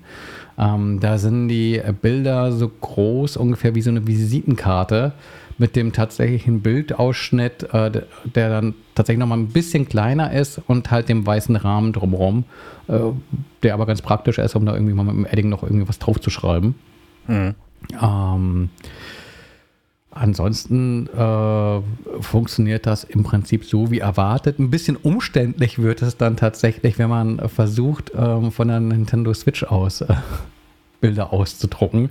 Das funktioniert nämlich dann so, dass man einfach Bildschirmfotos letztlich anlegt auf dem Gerät und äh, auf der Switch sagen kann, an Smartgerät senden. Ähm, da kann man das Ganze dann auch schon für eine Auswahl an Bildern ähm, bestätigen. Und dann äh, ist es an dir mit dem iPhone ein QR-Code zu scannen, äh, der initiiert, dass äh, eine Verbindung mit dem WLAN hergestellt wird zwischen iPhone und Switch und danach noch ein zweiter QR-Code gescannt wird, ähm, der quasi die Verbindung zu dem auf der Switch äh, geöffneten Webserver herstellt. Ich brauche drei dann, Geräte und zwei QR-Codes. Äh, ja, ja, ja, das ist äh, äh, hinreichend, klingt hinreichend kompliziert, funktioniert dann aber in der Praxis doch ganz, ganz gut und ich finde es einfach äh, geckig, dass man die Option auch hat. Ist natürlich äh, die Motivation dahinter ist natürlich klar. Fujifilm hätte natürlich gerne, dass du möglichst viele von diesen äh, Fotos äh, druckst oder äh, entwickelst. Äh, weil daran ja sich auch wohl ganz gut Geld verdienen lässt. Das siehst du dann auch in der App, weil die bietet dir eine ganz verschiedene Funktionen zur Gestaltung, unter anderem so einen, so einen Partnerschaftstest, wo du äh, ein Foto äh, analysieren lassen kannst von dir und deinem Partner, wie gut ihr da zusammenpasst. und ähm, dann auch noch irgendwie so äh, Funktionen drinstecken, dass du Bilder nachbearbeiten kannst. Das erinnerte mich an diese Purikura äh, Fotoautomaten in den japanischen Spielhallen. Da gibt es so ganze Stockwerke, da sind nur so Fotoautomaten, so ein bisschen wie diese Fotofix-Automaten hier äh, in den Shopping-Zentren, aber viel, viel, größer und bunter und äh, mit der Möglichkeit, dass du die Fotos danach digital weiter bearbeitest. Also auch hm. mit so Filtern, die dich äh, schmaler, bunter, dicker, breiter, sonst was machen, aber auch indem du so Sticker drüber legen, legen kannst. Und ähm, das funktioniert halt mit dieser äh, Instax Mini Link App auch. Äh, also kannst du ein bisschen an deinen Fotos dran drehen und die so, ich glaube, der Japaner würde sagen, die so ein bisschen in Richtung Ka Kawaii drehen. Also niedlich und süß das Ganze, äh, wenn man es dann will. Ähm, ja. F fand ich lustig, dass es sowas gibt. Oh wie ist es eigentlich mit diesen modernen Sofortbildkameras? Also es gibt ja auch neue Polaroid-Geräte, die auch weiterhin dir so ein echtes Polaroid ähm, dann, dann ausdrucken. Ähm, speichern die eine digitale Version von dem Foto weg? Wisst ihr das zufällig? Aber Oder musst du Dinger bestellen so eine, zum Testen? Die hat so eine reguläre Instax-Kamera. Äh, mhm. ähm, und die speichert keine Bilder weg. Also da kannst du da kommt das raus, was du geschossen hast und das ist dann auch wieder weg. Das ist das, was Sven sagte, äh, die Vergänglichkeit des Fotos. Also ja. es gibt genau eins. Äh, ich meine aber, Polaroid hat gerade irgendwas Neues vorgestellt oder vielleicht hm, das auch auf jeden Fall mit App funktioniert und so und dann wäre es ja auch irgendwie hm. Quatsch, die nicht auch noch irgendwo wegzusafen, oder? Ich guck da es mal. Ich bin mit deren PR-Agentur sowieso gerade in, in, also mit der Agentur, die auch für Polaroid PR macht, in anderer Sache gerade in Kontakt. Mhm. Es gibt neben diesen echten Filmen ja auch noch so andere ähm, Sofortbildsysteme. Ähm, Habe ich irgendwie am Rande gelesen. Es gibt ein System, das basiert auf Zink, wo ich erst dachte, Zink äh, steht für Zero Ink. Mhm. Ähm, da sind irgendwelche Farbkristalle drin, ähm, die besonders äh, schnell und besonders kostengünstig quasi ähm, Fotos ähm, Realität werden lassen, ähm, aber dafür wohl nicht ganz so pralle aussehen im Vergleich äh, zu, zu diesen echten Sofortbildern. Aber das kann vielleicht eine Alternative sein, wenn, wenn Kosten irgendwie eine Rolle spielen. Aber ich denke, dass man sich schon sehr genau überlegt bei 75 Cent pro, pro Bild, äh, was man dann nun entwickelt und was nicht. Ich finde ich find das irgendwie ganz clever, den Gedanken, dass du halt auch im Nachhinein, also gut, ist es dann halt irgendwie kein, kein Sofortbild mehr im klassischen Sinne, weil wie gesagt, das lässt sich halt irgendwie beliebig reproduzieren, aber so kannst du halt irgendwie auch so einen Augenblick, den du einfängst unterwegs, ohne den Drucker mit dabei zu haben, nachträglich in ein Sofortbild verwandeln. Ähm, der Spaß kostet ansonsten natürlich auch noch das Gerät an sich. Ähm, das ist, glaube ich, momentan für so rund 100 Euro zu haben. Mhm. Ähm, kommt ohne irgendeinen Film dabei. Also da muss man sich irgendwie auch nochmal mit einer Grundausstattung eindecken. Doppelpack, äh, 20 Bilder, 15 Euro momentan. Aber ist ja noch so, also wenn man jetzt irgendwie Veranstaltungen plant, wie, keine Ahnung, große runde Geburtstage, Hochzeiten oder so, hm. ist es ja vielleicht also noch im, im Budget für, für letztes Jahr einen wirklich netten Gag. Ja, ich finde es auch, also du kannst ja für Hochzeiten und sowas kannst du diese Fotoautomaten mieten. Mhm. Äh, ich glaube, da ist die Automatenmiete deutlich teurer, als wenn du dir äh, entweder eine komplette Sofortbildkamera kaufst oder die, den Leuten sagst, hier, macht mal mit dem iPhone und äh, schmeißt das hier auf diesen Drucker drauf. Ich fand das früher nett und das habe ich letztes Mal 2019 auf einer Hochzeit ähm, gesehen. Da hatten Menschen auch, also für, für eine absurde Summe, weil die inzwischen nicht mehr günstig zu haben sind, so diese Einwegkameras gekauft Und das fand ich auch wirklich cool. Die halt also nicht die, Kam die Bilder sofort rauswerfen, sondern den klassischen Fotofilm drin haben. Ähm, sind meistens aus Pappe das ganze Gehäuse und du fotografierst diesen einen Film damit ab und dann ist das Ding auch irgendwie zu Ende, das ganze Gerät. Und äh, wirfst du so in eine Box beim, beim Rossmann, beim DM oder irgendwie sowas und dann kriegst du irgendwann deine Fotos. Das fand ich auch mal noch nett. Aber inzwischen scheinen die auch wirklich Fantastilliarden zu kosten, diese Dinger. Mhm. Weil die Nachfrage wohl irgendwie, warum auch immer, gering geworden ist. Ich habe es auch früher auch im, im Urlaub, habe ich auch mal so eine Einwegkamera gekauft, weil äh, Film, Film war voll. Ich war in zwei Läden und die hatten keinen Fotofilm mehr. Dann habe ich im, im, zweiten Laden aus Verzweiflung so eine Einwegkamera gekauft. Das Gute ist ja, die gibt's auch, gab es auch wasserfest. Kannst du mit im Pool nehmen. Das Stimmt. Weil damals hatte man ja nicht irgendwie irgendwas, was wasserdicht unter der, ja, was unter Wasser fotografieren kann. Das ja. war ja früher irgendwie undenkbar. Ha.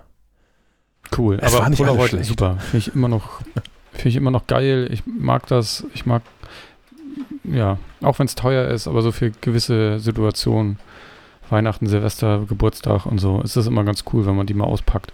Ja.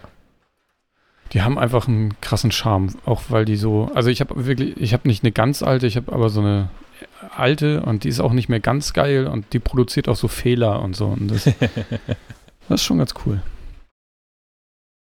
Wenn du das per, per App machen würdest, dann müsstest du jetzt irgendwie so ein, so ein Filterpaket kaufen, um, ja. um die Fehler dazu rechnen zu lassen. Hip, hip, Hipstermatic hieß die früher, oder? Ja, genau. Oh ja. Da musst, musstest du quasi per In-App-Kauf die Bilder kaufen, oder? Weil es auch eine Einwegkamera war in dem Sinne. War das nicht so? Oder es gab auf jeden Fall Apps, die hatten so einen Mechanismus.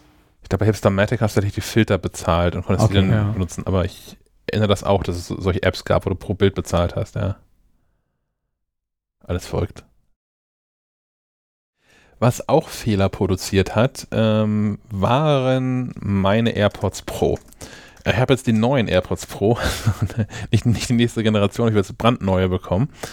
Ähm, und zwar habe ich hier, glaube ich, auch schon mal vorgejault, dass der linke von meinen AirPods Pro sich regelmäßig nicht verbunden hat. Also ich nehme die gleichzeitig aus dem, aus dem Ladecase, setze die in die Ohren, es macht rechts Bing und links passiert genau gar nichts. Und ich kann auch auf dem linken drauf rumdrücken, wie ich will. Es macht keine Klickgeräusche.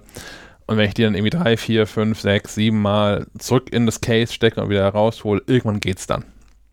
Und ähm, da ist der Apple äh, Telefonsupport auch schon dran gescheitert und ich habe gesagt, ja, wegwerfen, neu kaufen ist die Lösung. Habe dann aber entschieden, damit gebe ich mich nicht zufrieden, jetzt neue AirPods Pro kaufen, bevor vielleicht dann in wenigen Wochen schon neue rauskommen, ist irgendwie das muss nicht sein. Mm, und bin hier zu einem lokalen, zertifizierten Apple-Händler- und Reparaturladen gegangen und habe den nochmal leid geklagt. Und der hat mir nochmal erzählt, was es da alles so für Austauschprogramme gerade bei Apple gibt.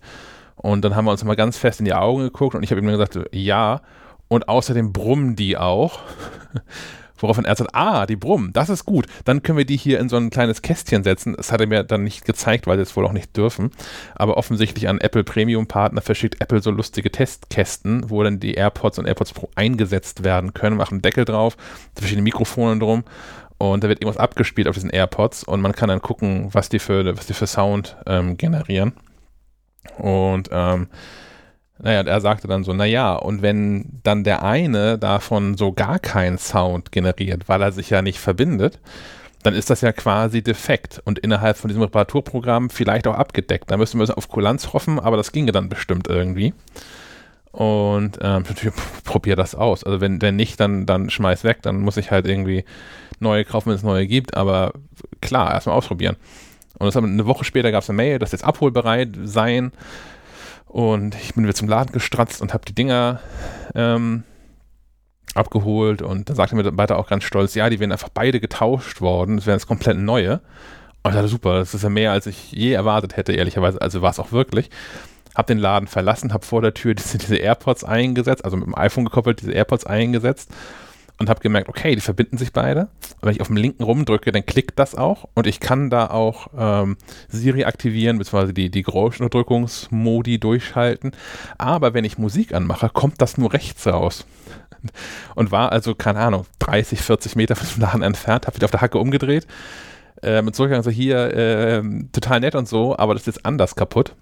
Hm. und ähm, habe das dann nochmal abgegeben. Und das hat dann zwei Werktage, glaube ich, gedauert, bis die nächste Mail kam und sagte, ja, kannst du abholen. Und dann haben sie es nochmal durchgetauscht. Jetzt habe ich tatsächlich zwei neue AirPods Pro und, ähm, und die, die funktionieren beide. Ach krass. Ja. Von daher ist so mein, mein Rat, äh, wenn die Dinger kaputt sind und falls ihr schon mit Apple telefoniert habt deswegen und die sagen, ja, ist kaputt, kauf halt neue, die können halt auch im Telefon da nicht viel mehr machen und erkennen.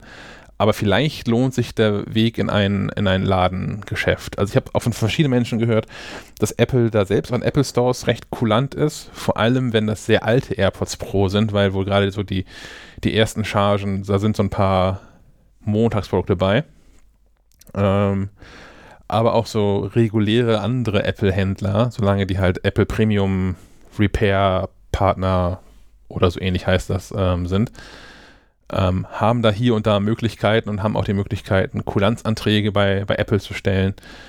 Und ich glaube, das Wichtige ist nach wie vor, egal ob es zu Apple direkt geht oder zum, zum Comspot, zum Gravis oder zu ähm, anderen, ich sag mal, unabhängigen, nicht, nicht Kettengeschäften, ähm, dass er denen keinen Scheiß erzählt.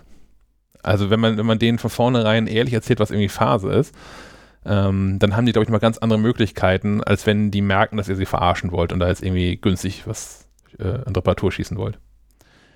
Aber das ist, gilt, glaube ich, auch einfach allgemein im Leben. Ja, und freundlich sein. Es gibt ja auch Leute, die treten da irgendwie gleich so auf mit, äh, ich möchte gerne den Manager sprechen. Mhm. Das ist meist auch schon ganz schlechter Ton. Äh, mit, mit Freundlichkeit erreicht man viel. Ja. Also vor allem, wenn man sich vorher informiert hat. Ne? Also ich, ich wusste ja nun, dass in, in meinem Fall eigentlich nichts zu machen ist. So, eigentlich ist die Lösung offensichtlich, ähm, Reparatur bezahlen, kostet 180 Euro für die, für die beiden AirPods, kannst neu verkaufen aktuell.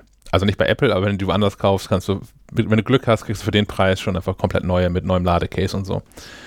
Ähm, ja, und wenn man, wenn man sich halt auch nicht, nicht dümmer stellt, als man ist, sondern den Leuten klar zu verstehen gibt, so ich weiß, wie die Lage ist, geht hier trotzdem vielleicht irgendwas. Ähm, dann ist meine Erfahrung auch in verschiedenen Läden. Ich war da schon, ich habe Menschen zu Comspot geschickt, wobei eine andere Freundin da gerade keine gute Erfahrung gemacht hat.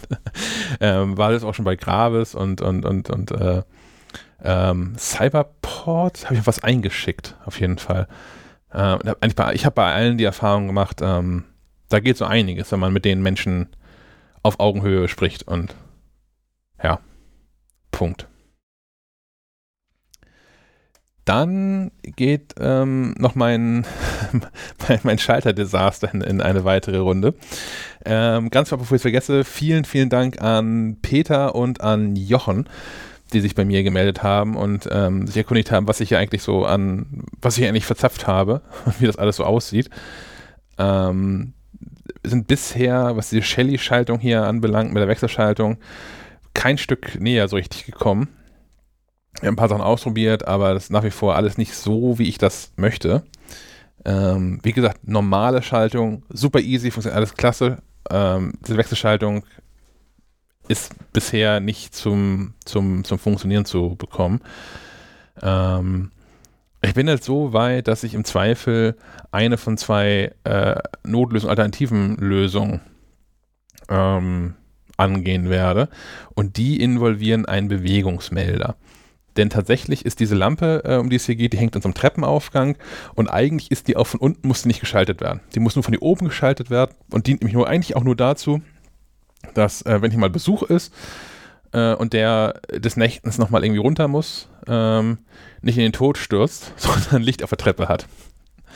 Und die Überlegung ist jetzt einfach hier oben dann, ähm, ich habe noch von, von Eve, die finde ich persönlich sehr gut, so ein Bewegungsmelder, den hier oben einfach mit an die Wand zu hängen und entweder schaltet der dann den verbauten Shelly in der Wand und der Schalter hat dann einfach keine Funktion mehr.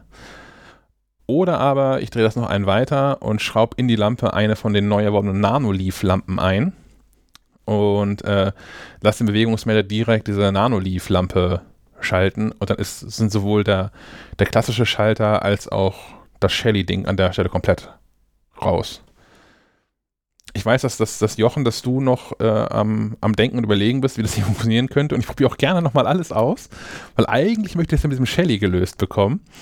Ähm, aber ja, es, die Alternative wird über so einen Bewegungsmelder dann irgendwie sein. Ähm, Bewegungsmelder sind super, finde ich. Also benutzt man, glaube ich, viel zu selten. äh, ich habe auch gerade einen bei uns, ähm, wir haben so einen, so einen Heizungsraum, äh, wo auch nie Licht ist. Und den, den äh, Lichtschalter haben wir leider zugestellt mit äh, äh, Regalen und so. Da kam man ganz schwer ran. Und dann dachte ich, ja, aber eigentlich, wenn man hier rein will, muss man auch immer Licht haben. Hm. Dann wäre es schon schlau, wenn auch immer Licht angeht, wenn die Tür aufgeht. Und deswegen habe ich da auch einfach den Schalter abgemacht, habe da einfach einen Bewegungsmelder, also ist nicht smart oder sonstiges, ist so ein ganz normaler, äh, wie heißt das, Feucht, Feuchtgeräte, Keller, Dingsbums, Feuchtraum. Äh, Bewegungsmelder, Feuchtraum, Bewegungsmelder. Ja, der macht halt für ein paar Sekunden Licht an. Fertig. Ja, und darüber bin ich auch drauf gekommen. Also, du hast ja letztes Mal schon mir nach der Sendung so zwei, zwei Geräte geschickt, die ähm, man batteriebetrieben an der Wand dübeln kann und die als Bewegungsmelder Licht machen. Mhm. Und ähm, die, die Eve-Dinger sind natürlich smart. So, das heißt, ich könnte denen auch noch mitgeben, äh, ja, ja, mach das mal, mach mal Licht an, wenn jemand langläuft, aber doch bitte erst nach Sonnenuntergang oder sowas. Oder zwischen Sonnenuntergang und Sonnenaufgang Stimmt. oder so. Das ist nicht. Ja, weil genau, die haben keinen Dämmerungsschalter, ne? Ja. Äh, kein, kein Dämmerungssensor. Nee, genau, haben die, haben die nicht, sondern das muss irgendwie nach Zeit gehen oder so. Aber man kann halt auch über, über HomeKit-Automation kann man da, äh, ja, man kann feste Uhrzeiten vergeben, man kann aber auch ähm, ähm, das halt an, an Sonnenaufgang, Sonnenuntergang koppeln. Dass ja, du nicht, wenn es ja ohnehin hell im Tag ist, ja. am Tag ist ja. und man die Treppe raufläuft, dann auch nochmal von, von links nochmal blitzartig die Lampe angeht. Ja, das mit den Sonnenunter-, Sonnenunter und Aufgang finde ich praktisch. Habe ich für die Außenlampen hier so eingerichtet. Ja. Kannst ja auch sagen, mach, keine Ahnung, 20 Minuten nach Sonnenuntergang, weil erst dann erst richtig dunkel ist oder so. Genau, man kann die ja, automatisch wieder ausgehen lassen. Mhm.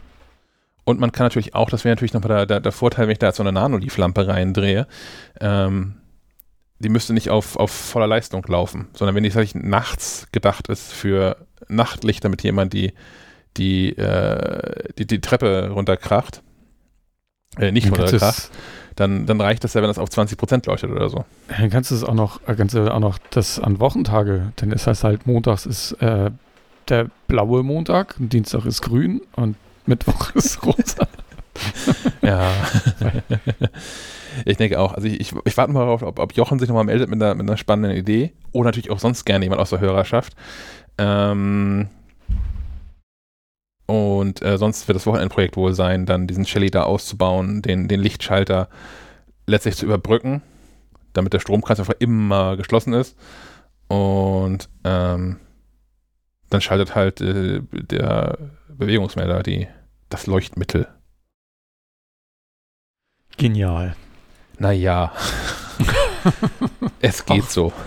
Och. Hm. Kommen wir zu den Apps. Apps. Dein Stichwort. Da war was, genau. Ja, ich, ich war gerade abgelenkt, weil ich auch gerade Screenshots von Apps gemacht habe. Ähm, und zwar äh, bin ich über äh, für den einen oder anderen sinnvolle äh, Anwendungen gestolpert. Zu, zu, zuvorderst ähm, Transloader, eine App ähm, für den Mac äh, im Tandem mit äh, iPhone oder iPad. Ähm, die das Problem löst, dass wenn du unterwegs äh, über einen Download stolperst, den du lieber auf deinem Mac hättest, ähm, den quasi von deinem iPhone aus auf deinen Mac im Büro oder zu Hause weitergeleitet bekommst und dort auch schon heruntergeladen. Das heißt, im, im besten Fall Beispiel, du erhältst irgendwie als Auftrag ein Video, das du schneiden sollst ähm, und einen Link auf eine Datei, die, keine Ahnung, 10 Gigabyte groß ist. Ähm, Wäre es natürlich ganz praktisch, wenn du äh, von unterwegs ähm, den Download schon starten kannst, damit, wenn du äh, im Büro ankommst, gleich mit der Arbeit äh, loslegen kannst. Ähm, funktioniert so, dass ähm, du zuallererst auf deinem Mac die Transloader-App installierst. Die gibt es im Mac App Store, kostet 10 Euro, wenn ich mich nicht täusche ähm, die dort einrichtest. Und ähm, eigentlich musst du gar nicht viel einrichten, weil im Hintergrund funktioniert quasi die, Verbindung zwischen iPhone und Mac über iCloud. Ähm, darüber kommunizieren quasi ähm, beide äh, Einstellen miteinander, welche Datei wohin geladen werden soll. Ähm, auf dem iPhone respektive iPad ähm, packst du dann quasi einfach den Link entweder händisch in die Transloader-App äh, auf dem Gerät oder äh, über das Teilmenü rufst du eben entsprechend Transloader auf und sagst, hier, diese Datei lade bitte auf diesen Mac, weil du kannst auch auf, mit mehreren Macs arbeiten. Hm. Und ähm, dann kriegst du, wenn der Download abgeschlossen ist, auch noch eine Push-Nachricht auf dein äh, mobiles Gerät mit hier übrigens, Download ist fertig. Und ähm, ja, im Hintergrund lädt dann Transloader auf dem Mac ähm, die, jeweilige Datei in deinen Wunschordner. Das funktionierte soweit auch schon ganz gut und äh, löst tatsächlich so ein Problem, was ich hier so manches Mal habe, wenn ich über Dinge stolper, wo ich mir sage, okay, das, das könnte ich mal morgen früh tatsächlich irgendwie äh, am Mac im Arbeitszimmer gebrauchen. Ähm, dann schicke ich mir das direkt dahin, ohne mir irgendwie selbst keine Ahnung, per E-Mail den Link zu schicken und am nächsten Morgen dran zu denken, ah ja, okay, ja, ich habe mir diesen Link selbst geschickt, jetzt lade ich das mal eben hier runter. Ähm, sondern kann das quasi in so einer One-Stop-Lösung gleich erledigt wissen. Habe ich da einen Denkfehler oder also was ich machen würde jetzt spontan, also ich bin unterwegs und du schickst mir irgendwie was mhm. und das brauche ich auch auf meinem Mac den habe ich auch nicht dabei. Was ich, was ich jetzt machen würde, ist, ich würde es einfach auf dem iPhone runterladen und in die, in die, äh, mein iCloud Drive reinspeichern. Das kannst du auch machen. Bedingt natürlich, dass du ein äh, entsprechend großes iCloud Drive auch hast. Ja, und, ja. und viel Daten, ne? Also, wenn ja, du nicht okay. gerade ja, ja, gut, ja, habe ich nicht bedacht. Ja, verstehe, ja. Dann Aber es ist schon ist schon eine spezielle App, aber ich glaube tatsächlich, dass es ähm, für den einen oder anderen Anwendungsfall durchaus ein, ein Problem löst. Also ich habe da nie drüber nachgedacht, dass ich dieses Problem haben könnte. Aber klar, jetzt habe ich die App gesehen und dachte, ja, oh, okay, das kann ich sinnvoll nutzen. Und ich kann mir auch vorstellen, dass, dass es andere Anwenderinnen gibt, die sagen, oh, gar nicht mal so verkehrt der Gedanke, weil ich oft genug das Problem habe, dass ich, keine Ahnung, per Mail oder sonst was einen Link bekomme ähm, den ich gerne auf dem Mac runtergeladen hätte und nicht irgendwie halt äh, auf dem iPhone einmal lese, dann wieder vergesse und äh, eigentlich hätte ich ihn aber äh, auf dem Schreibtisch direkt schon am, am Mac benötigt. Und das ist am besten heruntergeladen. Das stimmt schon, das passiert, passiert häufiger, dass wenn man erstmal ein, ein, ein neues Werkzeug kennenlernt, dass man dann erst merkt, an, an wie vielen Stellen man eigentlich bisher Schwachsinn gemacht hat. Hm. Ich habe das so mit, keine Ahnung, ich habe jetzt vor, vor ähm, zwei Jahren oder so, habe ich so, wie heißt das? Heißt das Multimaster? Heißen die, Sven, du weißt das was bestimmt, heißen diese Dinger Multimaster, mit denen ich so, mit denen man alles irgendwie schneiden kann, die so lustige Aufsätze haben? Achso, nein. Ich weiß gar nicht, wo, wo, was willst du schneiden? Multimaster heißt was tatsächlich. Ähm, damit kann ich, kannst du alles mögliche ähm, zersägen, schleifen, was man so tun möchte, ist ähm, so, ein, so ein Werkzeug, was im Prinzip mit so ähnlichen Sachen wie so Rasieraufsätzen funktioniert. Das sind also relativ kurze, gerade Schneideblätter dran, die einfach so oszillieren. Und damit kannst du halt auch, du musst halt Dinge nicht mehr ausbauen zum Beispiel. Ich hatte mit hier Löcher in, in Schrankrückwände einfach so mal reingesägt, ohne den Schrank auseinanderbauen zu müssen und sowas. Sowas fand ich ganz Verrückt, fantastisch. habe ich noch nie gehört. Ja, wenn, wenn du nach, wenn nach, nach, nach, Multimaster googelst, findest du, das ist irgendwie das Original von Fine, heißt die Firma, glaube ich. Ich habe die, die, die Bosch-Kopie gekauft weil da irgendwie mehr Teile bei waren. heißt da auch irgendwie anders. Multicutter. Ähm, Bosch. Multicutter. Meine heißt noch anders. Multifunktion. Ja. Ich habe das Multifunktions, das Bosch Multifunktionswerkzeug PMF 220CE. Ja, du hast wieder die grüne Serie, ne? Hast wieder billig gekauft. Ja. Okay. ja, ist richtig. Ja. Ich bin von den, von den blauen ab, weil ich einfach zu wenig Werkzeug verwende. Ich sehe das nicht ein, den ganzen teuren Kram, Profikram zu kaufen, dafür, dass es dann hier 700 Tage rumliegt und dann einmal benutzt wird. Und dann ist die Garantie abgelaufen oder so. Ähm, aber ja, das, das, war so für mich so das letzte, also ja, es ist keine Software, aber ein, jemand hat mir das Ding unter die Nase gehalten, so hier, nimm doch sowas. Also, es öffnen sich ganz neue Möglichkeiten und Dinge zu machen auf einmal. Auf einmal sind überall Löcher drin. Ja, naja, genau. Also, ja, auf einmal findest du überall so Stellen, wo man so ein Ding einsetzen könnte. Und das ist erscheint bei, bei Transloader auch. Das, also, mir ging es da wie, wie, das, was du gerade erzählt hast, habe ich nie drüber nachgedacht.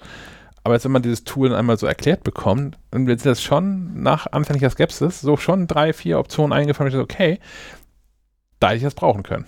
Hm. Ich hey. muss mir erstmal angucken, wie das funktioniert. Jetzt. Vielleicht muss ich, muss ich ab morgen ganz viel sägen hier. Ja. ich verleihe das auch. ja, geil. Ja, vor allem für Stellen, wo man schlecht rankommt, ist das halt, weil das halt nicht so eine riesengroße Säge ist. Schon, schon nett. Was ist Sibo? Chibo? Genau, vor der Frage äh, stünde ich auch. Ähm, Zibo ist eine App für das iPhone, das äh, auch ein Problem löst, äh, nämlich das Problem, dass äh, so ein Urlaub ja oft auch eine kulinarische Komponente hat. Äh, man aber doch manches Mal vor der Herausforderung steht, die äh, ortsübliche Sprache nicht zu beherrschen, äh, es aber keine Bilder gibt zu den Gerichten, die in der Speisekarte stehen ähm, und man nicht irgendwie blindlings drauf los bestellen mag. Ähm, heißt, diese App scannt die Speisekarte und stößt ähm, dann eine Google-Suche oder eine Bing-Suche an nach Bildern, so dass man sich so ungefähr vorstellen kann, was man da so auf den Tisch bekommt, hm. wenn man todesmutig Entscheidungen trifft, die dann hoffentlich nicht mehr so todesmutig ist, weil man ungefähr weiß, was man da geordert hat. Ähm, funktioniert mit einem äh, ganzen Beutel voll äh, Ansprachen, Englisch natürlich vorweg, aber auch irgendwie so ein bisschen exotischer, glaube ich, Rumänisch und sowas. Äh, allerdings nicht, und da hätte ich es mir gewünscht, irgendwie auch mit Schriftsystemen äh, anderen als äh, dem lateinischen. Also Japanisch beispielsweise kann die App wohl nicht. Ähm, da hätte ich es auch sehr sinnvoll gefunden, aber äh, in, in, Japan hast du das Glück, äh, zumindest in den großen Städten, da steht das Essen dann nochmal so als Wachsmodell im Schaufenster. Kannst du dir auch so ungefähr vorstellen, was du bekommst. Ähm, aber ansonsten, ich kann das schon verstehen, äh, dass man äh, da schon mal so eine Vorauswahl äh, treffen kann, wenn man dann sieht, okay, da ist dann halt doch irgendwie Fisch mit drin und das irgendwie nicht anders in Erfahrung bringen kann, weil äh, der Kellner spricht dann halt irgendwie auch kein Englisch und äh Fisch ist Fleisch? Muss ich mal an Bjarne Mädel in äh, Sörensen. Sören hat Angst. Sören, Sören, hat Angst, Sören, ja. Sörensen hat Angst denken. Super. Super Film. Für 25 Scans äh, hat man äh, für lau, danach kostet das irgendwie was. Ich glaube aber auch nur 2, 3 Euro. Also mhm. günstiger als ein Essen, das man zurückgehen lässt, weil was nicht schmeckt. Das ist ein gutes Argument, ja. Und also hat das ehrlich gesagt auch in Deutschland schon häufiger. Also gerade wenn man sich in Großstädten bewegt, hast du ja häufig dann, das ist ja gerade hip, Dinge nicht mehr auf Deutsch auf, auf Karten zu schreiben. Sich immer häufiger. Und wenn dann noch das Personal, was da äh, bedient, des Deutschen nur bedingt mächtig ist, hat man häufig schon echt verloren. Hat dann so ein bisschen äh, Glücks, Glücks, Glücksspiel, Glücksspiel, äh, was du eigentlich bestellst? Mein, mein Problem ist, also ich habe das nur ausprobiert mit, mit äh, Speisekarten, die ich äh, in anderen Sprachen über Google gefunden habe, weil äh, ich glaube, das hätte ich nie als Spesen durchbekommen, wenn ich gesagt hätte, ich muss jetzt hier mal nach Rumänien. ähm, aber ich glaube, äh, die, die Bilder, die man so im Netz findet, sind ja meistens dann von irgendwelchen äh, Kochseiten und die sehen natürlich besonders äh, attraktiv und lecker aus. Ich mhm. weiß nicht, wie groß die Differenz dann ist zwischen dem, was man äh, in der Idealwelt präsentiert bekommt und dem, was tatsächlich dann auf dem Teller landet. Aber das mag dann auch äh, an der entsprechenden Lokalität liegen. Ja.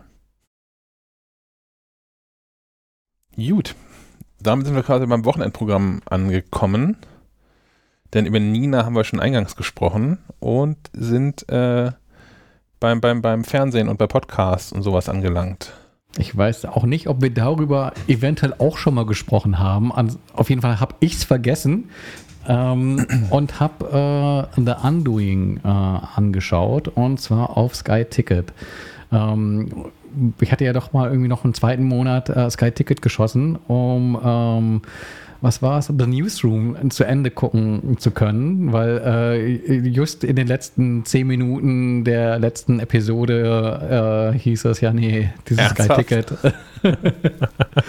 äh, schlecht getimt. Ähm, ja, gut. Äh, also nächster Monat Sky-Ticket und in der Not dann doch noch irgendwie was für die paar Euros da rauszuholen und gestolpert über The Undoing, äh, eine sechsteilige Miniserie. Ich glaube auch HBO, ne, oder Showtime, ich weiß es nicht. Ah, auf jeden Fall so US-Kabel. Serie mhm. ähm, mit Nicole Kidman und äh, Hugh Grant. Ähm, ein Thriller. Es passieren, es passiert ein Mord. Das muss man dazu sagen bei Hugh Grant, weil der, der sonst ja eher seichtere Dinge spielt. Mickey Blue Eyes. Hm. Genau. Und ähm, die beiden, so, so ein Ärztepaar, sie Therapeutin, er ähm, Kinderonkologe und äh, auf einmal äh, stirbt eine Frau und diese Frau hat dann doch irgendwie Verbindungen zu den beiden und äh, es ist nicht so ganz klar, wer wo Schuld trägt und ähm, das klärt sich dann so nach und nach. Ähm, wird vor allem getragen, fand ich dann so im Nachhinein von, von der schauspielerischen Leistung der beiden und der großen Namen. Und die Auflösung fand ich ein bisschen ich weiß nicht, ob ich da schon zu viel vorwegnehme, aber es ist sehr trivial und äh, ja. Ich, ich sage jetzt nichts weiter ohne meinen Anwalt. Anwalt bringt mich zu meinem Tipp, so ein bisschen zumindest. Ähm, ich habe, letztes Mal habe ich ja schon irgendwie fleißig vom Terror erzählt hier mit äh, der 9-11-Dokumentation auf Netflix. Und ich habe inzwischen auch die auf ähm, Apple TV nachgeguckt, die fand ich auch super. Kann man auch empfehlen. Und ähm, was ich seitdem geguckt habe und auch gehört habe, ist ähm, Slahi, Slahi und seine Folterer. Gibt es als ähm, TV-Dokumentation in der ARD-Mediathek. Und gibt es, finde ich, noch viel spannender, als Podcast. Podcast in zwölf Teilen, a ungefähr 30 Minuten, also so sechs Stunden. Die Dokumentation in der Mediathek ist 90 Minuten lang und ich meine, es gibt auch eine kürzere, die 60 Minuten lang ist, eine kürzere Version davon. Und es geht da um Mohamedou Slahi, ähm, jemanden, der verhaftet worden ist aus Mauretanien weg, der zwischendurch auch in Deutschland gelebt hat und hier studiert hat. Mm, der verhaftet worden ist als Terrorverdächtiger, als einer der Hintermänner von, von 9-11. Ähm, und zwar soll das derjenige sein, der ähm, drei der vier Piloten für Al-Qaida angeworben hat. Das Doofe ist, dass jetzt sowohl in, im, im, im ersten nicht ganz so gemütlichen Knast in, in Mauretanien schon in mehreren Wochen von Verhör und was da Verhör heißt, wird sich von dem unterscheiden, was auf einer üblichen deutschen Polizeistelle so abgeht ähm, nichts mehr rausgekommen ist. Und dann ist er nach Guantanamo gekommen und da auch über, über Wochen, äh, teilweise über Wochen nonstop ähm, verhört worden und letztlich auch ähm, nach allen Regeln der Kunst gefoltert worden, vor allem mit diversen psychischen Druckmitteln. Und ähm, dem konnte auch nicht wirklich was nachgewiesen werden. Und ähm, am Ende haben sie ihn dann, weil einer der dafür, dafür zuständig war, ihn zu überführen, dann offensichtlich durchgeknallt ist, haben sie den an einen Lügendetektor angeschlossen, nachdem sie ihm am Geständnis abgepresst hatten.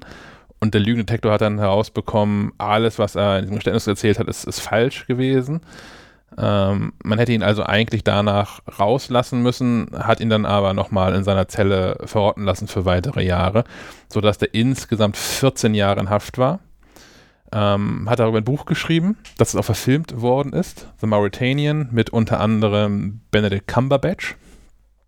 Ähm, und das Ganze fängt so ein bisschen damit an, dass das ist auch eine der großen Fragen, die diese Dokumentation aufwirft.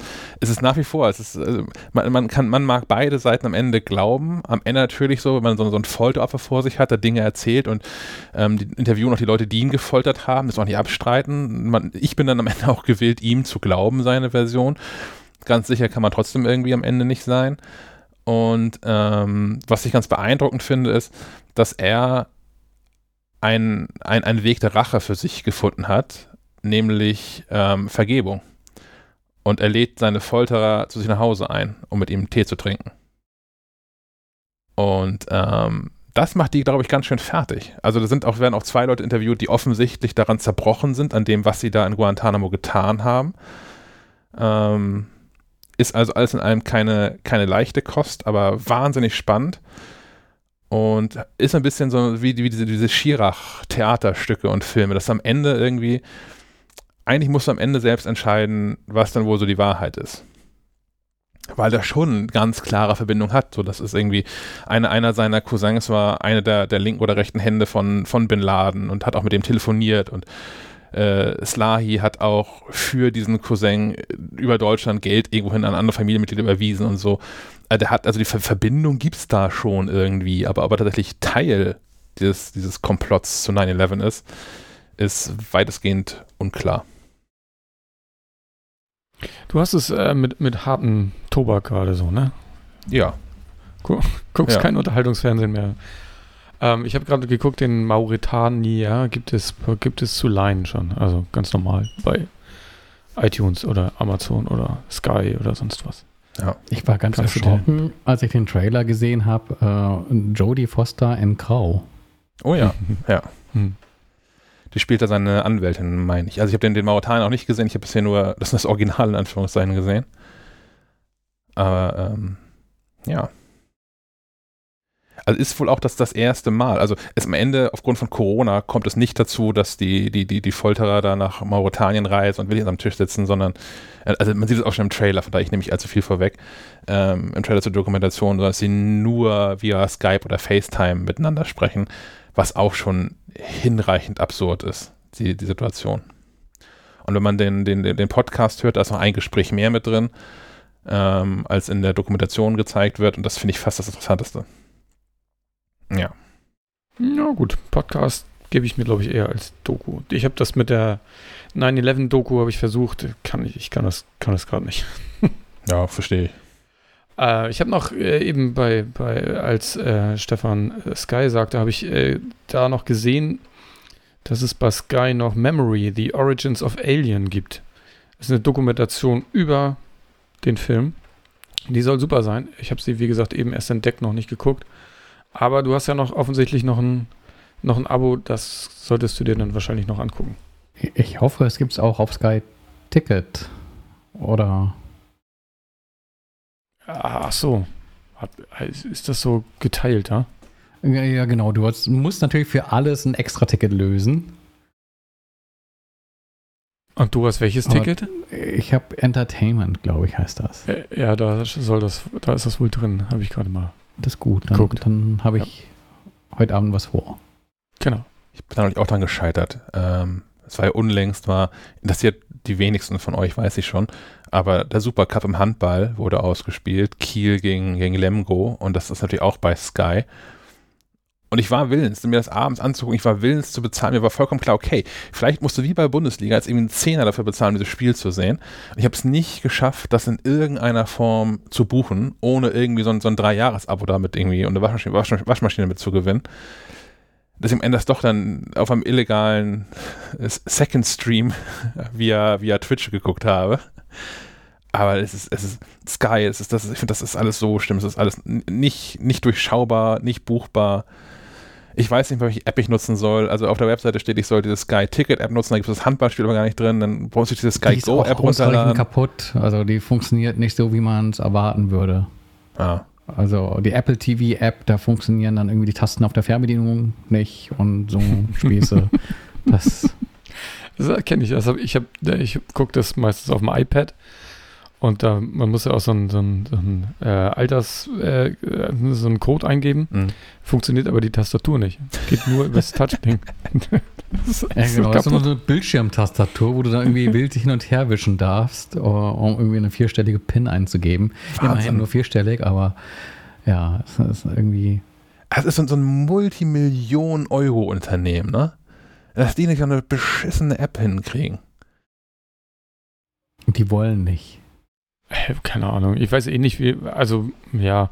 Ähm, wir hatten ja letztes Mal schon gesagt, dass ja HBO Max äh, jetzt sich auch für Europa angekündigt hat, allerdings nicht für, für Deutschland, dank Warner, die ja diverse Verträge hier noch unter anderem mit Sky haben. Deswegen mal gucken, wie sich das entwickelt mit Sky, weil, ey, keine Ahnung, wer das noch braucht. Ja, also muss man sich Fußball, so Sport oder so, aber so für einen virtuellen Zweitwohnsitz irgendwo in Norwegen ja. für, für HBO Max. Mhm. Ähm, Sport ist mein letzter Tipp. Ich habe da bisher selbst einen Trailer von gesehen, denn diese Dokumentation geht erst am 15. Ähm, September live auf Netflix. Das heißt, wenn ihr am 14. September abends das Apple-Event ah, verfolgt habt, dann da unseren Podcast ja gehört Zeit. habt, könnt ihr wahrscheinlich noch eine Stunde schlafen und dann könnt ihr äh, um 0.01 Uhr so Schumacher gucken. Ähm, Michael Schumacher, siebenmaliger Formel 1 Weltmeister, irgendwann, äh, keine Ahnung, wie viele Jahre das her ist, beim Skifahren tragisch verunglückt, seitdem nicht mehr in der Öffentlichkeit gewesen. Ähm, Netflix hat sich angeschickt, in den letzten Jahren ja schon eine ganz großartige Formel 1 Doku-Serie, Drive to Survive, ähm, rauszubringen. Ich gucke seit Jahren keine Formel 1 Rennen mehr, aber diese Serie gucke ich mit religiösem Eifer. Diese Dokumentationsserie, weil das viel spannender ist als die einzelnen Rennen. Also sich anzugucken, was da hinter den Kulissen passiert. Und das Team, was für Netflix Drive to Survive macht, hat es wohl dann auch geschafft, mit den Schumachers mal Kontakt aufzunehmen, sodass das die erste Dokumentation ähm, über Michael Schumacher ist, die unter Mitwirkung der Familie passiert. Also sein, sein, sein, Vater ist im Trailer zu sehen, seine Frau ist im Trailer zu sehen, seine Kinder sind da zu sehen und sagen was. Ähm, ich gehe nicht davon aus, dass Michael Schumacher selbst auftreten wird, in welcher Form auch immer. Aber ähm, da bin ich schon sehr, sehr gespannt drauf, weil völlig egal, was man davon hält, ähm, dass Autos im Kreis fahren und ob man das für Sport hält oder nicht. Aber was, was der äh, da so gerissen hat, ist schon beachtlich man, was, nicht, was nicht zu erwarten, dass so kurze Zeit danach Lewis Hamilton das alles mehr oder weniger aufholt und, und egalisiert. Aber ähm, Schumacher fand ich damals schon wirklich beeindruckend. Ja, und ich bin sehr gespannt darauf, wie, äh, wie diese Doku wohl so ist und was da so passiert und ja. Ob er nicht doch mal in die Kamera winkt. Wobei ich glaube, würde Schumacher daran teilnehmen, an dieser Dokumentation selbst, das wäre schon irgendwie durchgesickert. Kann da mache ich mir keine allzu großen Hoffnung. nichts zu sagen.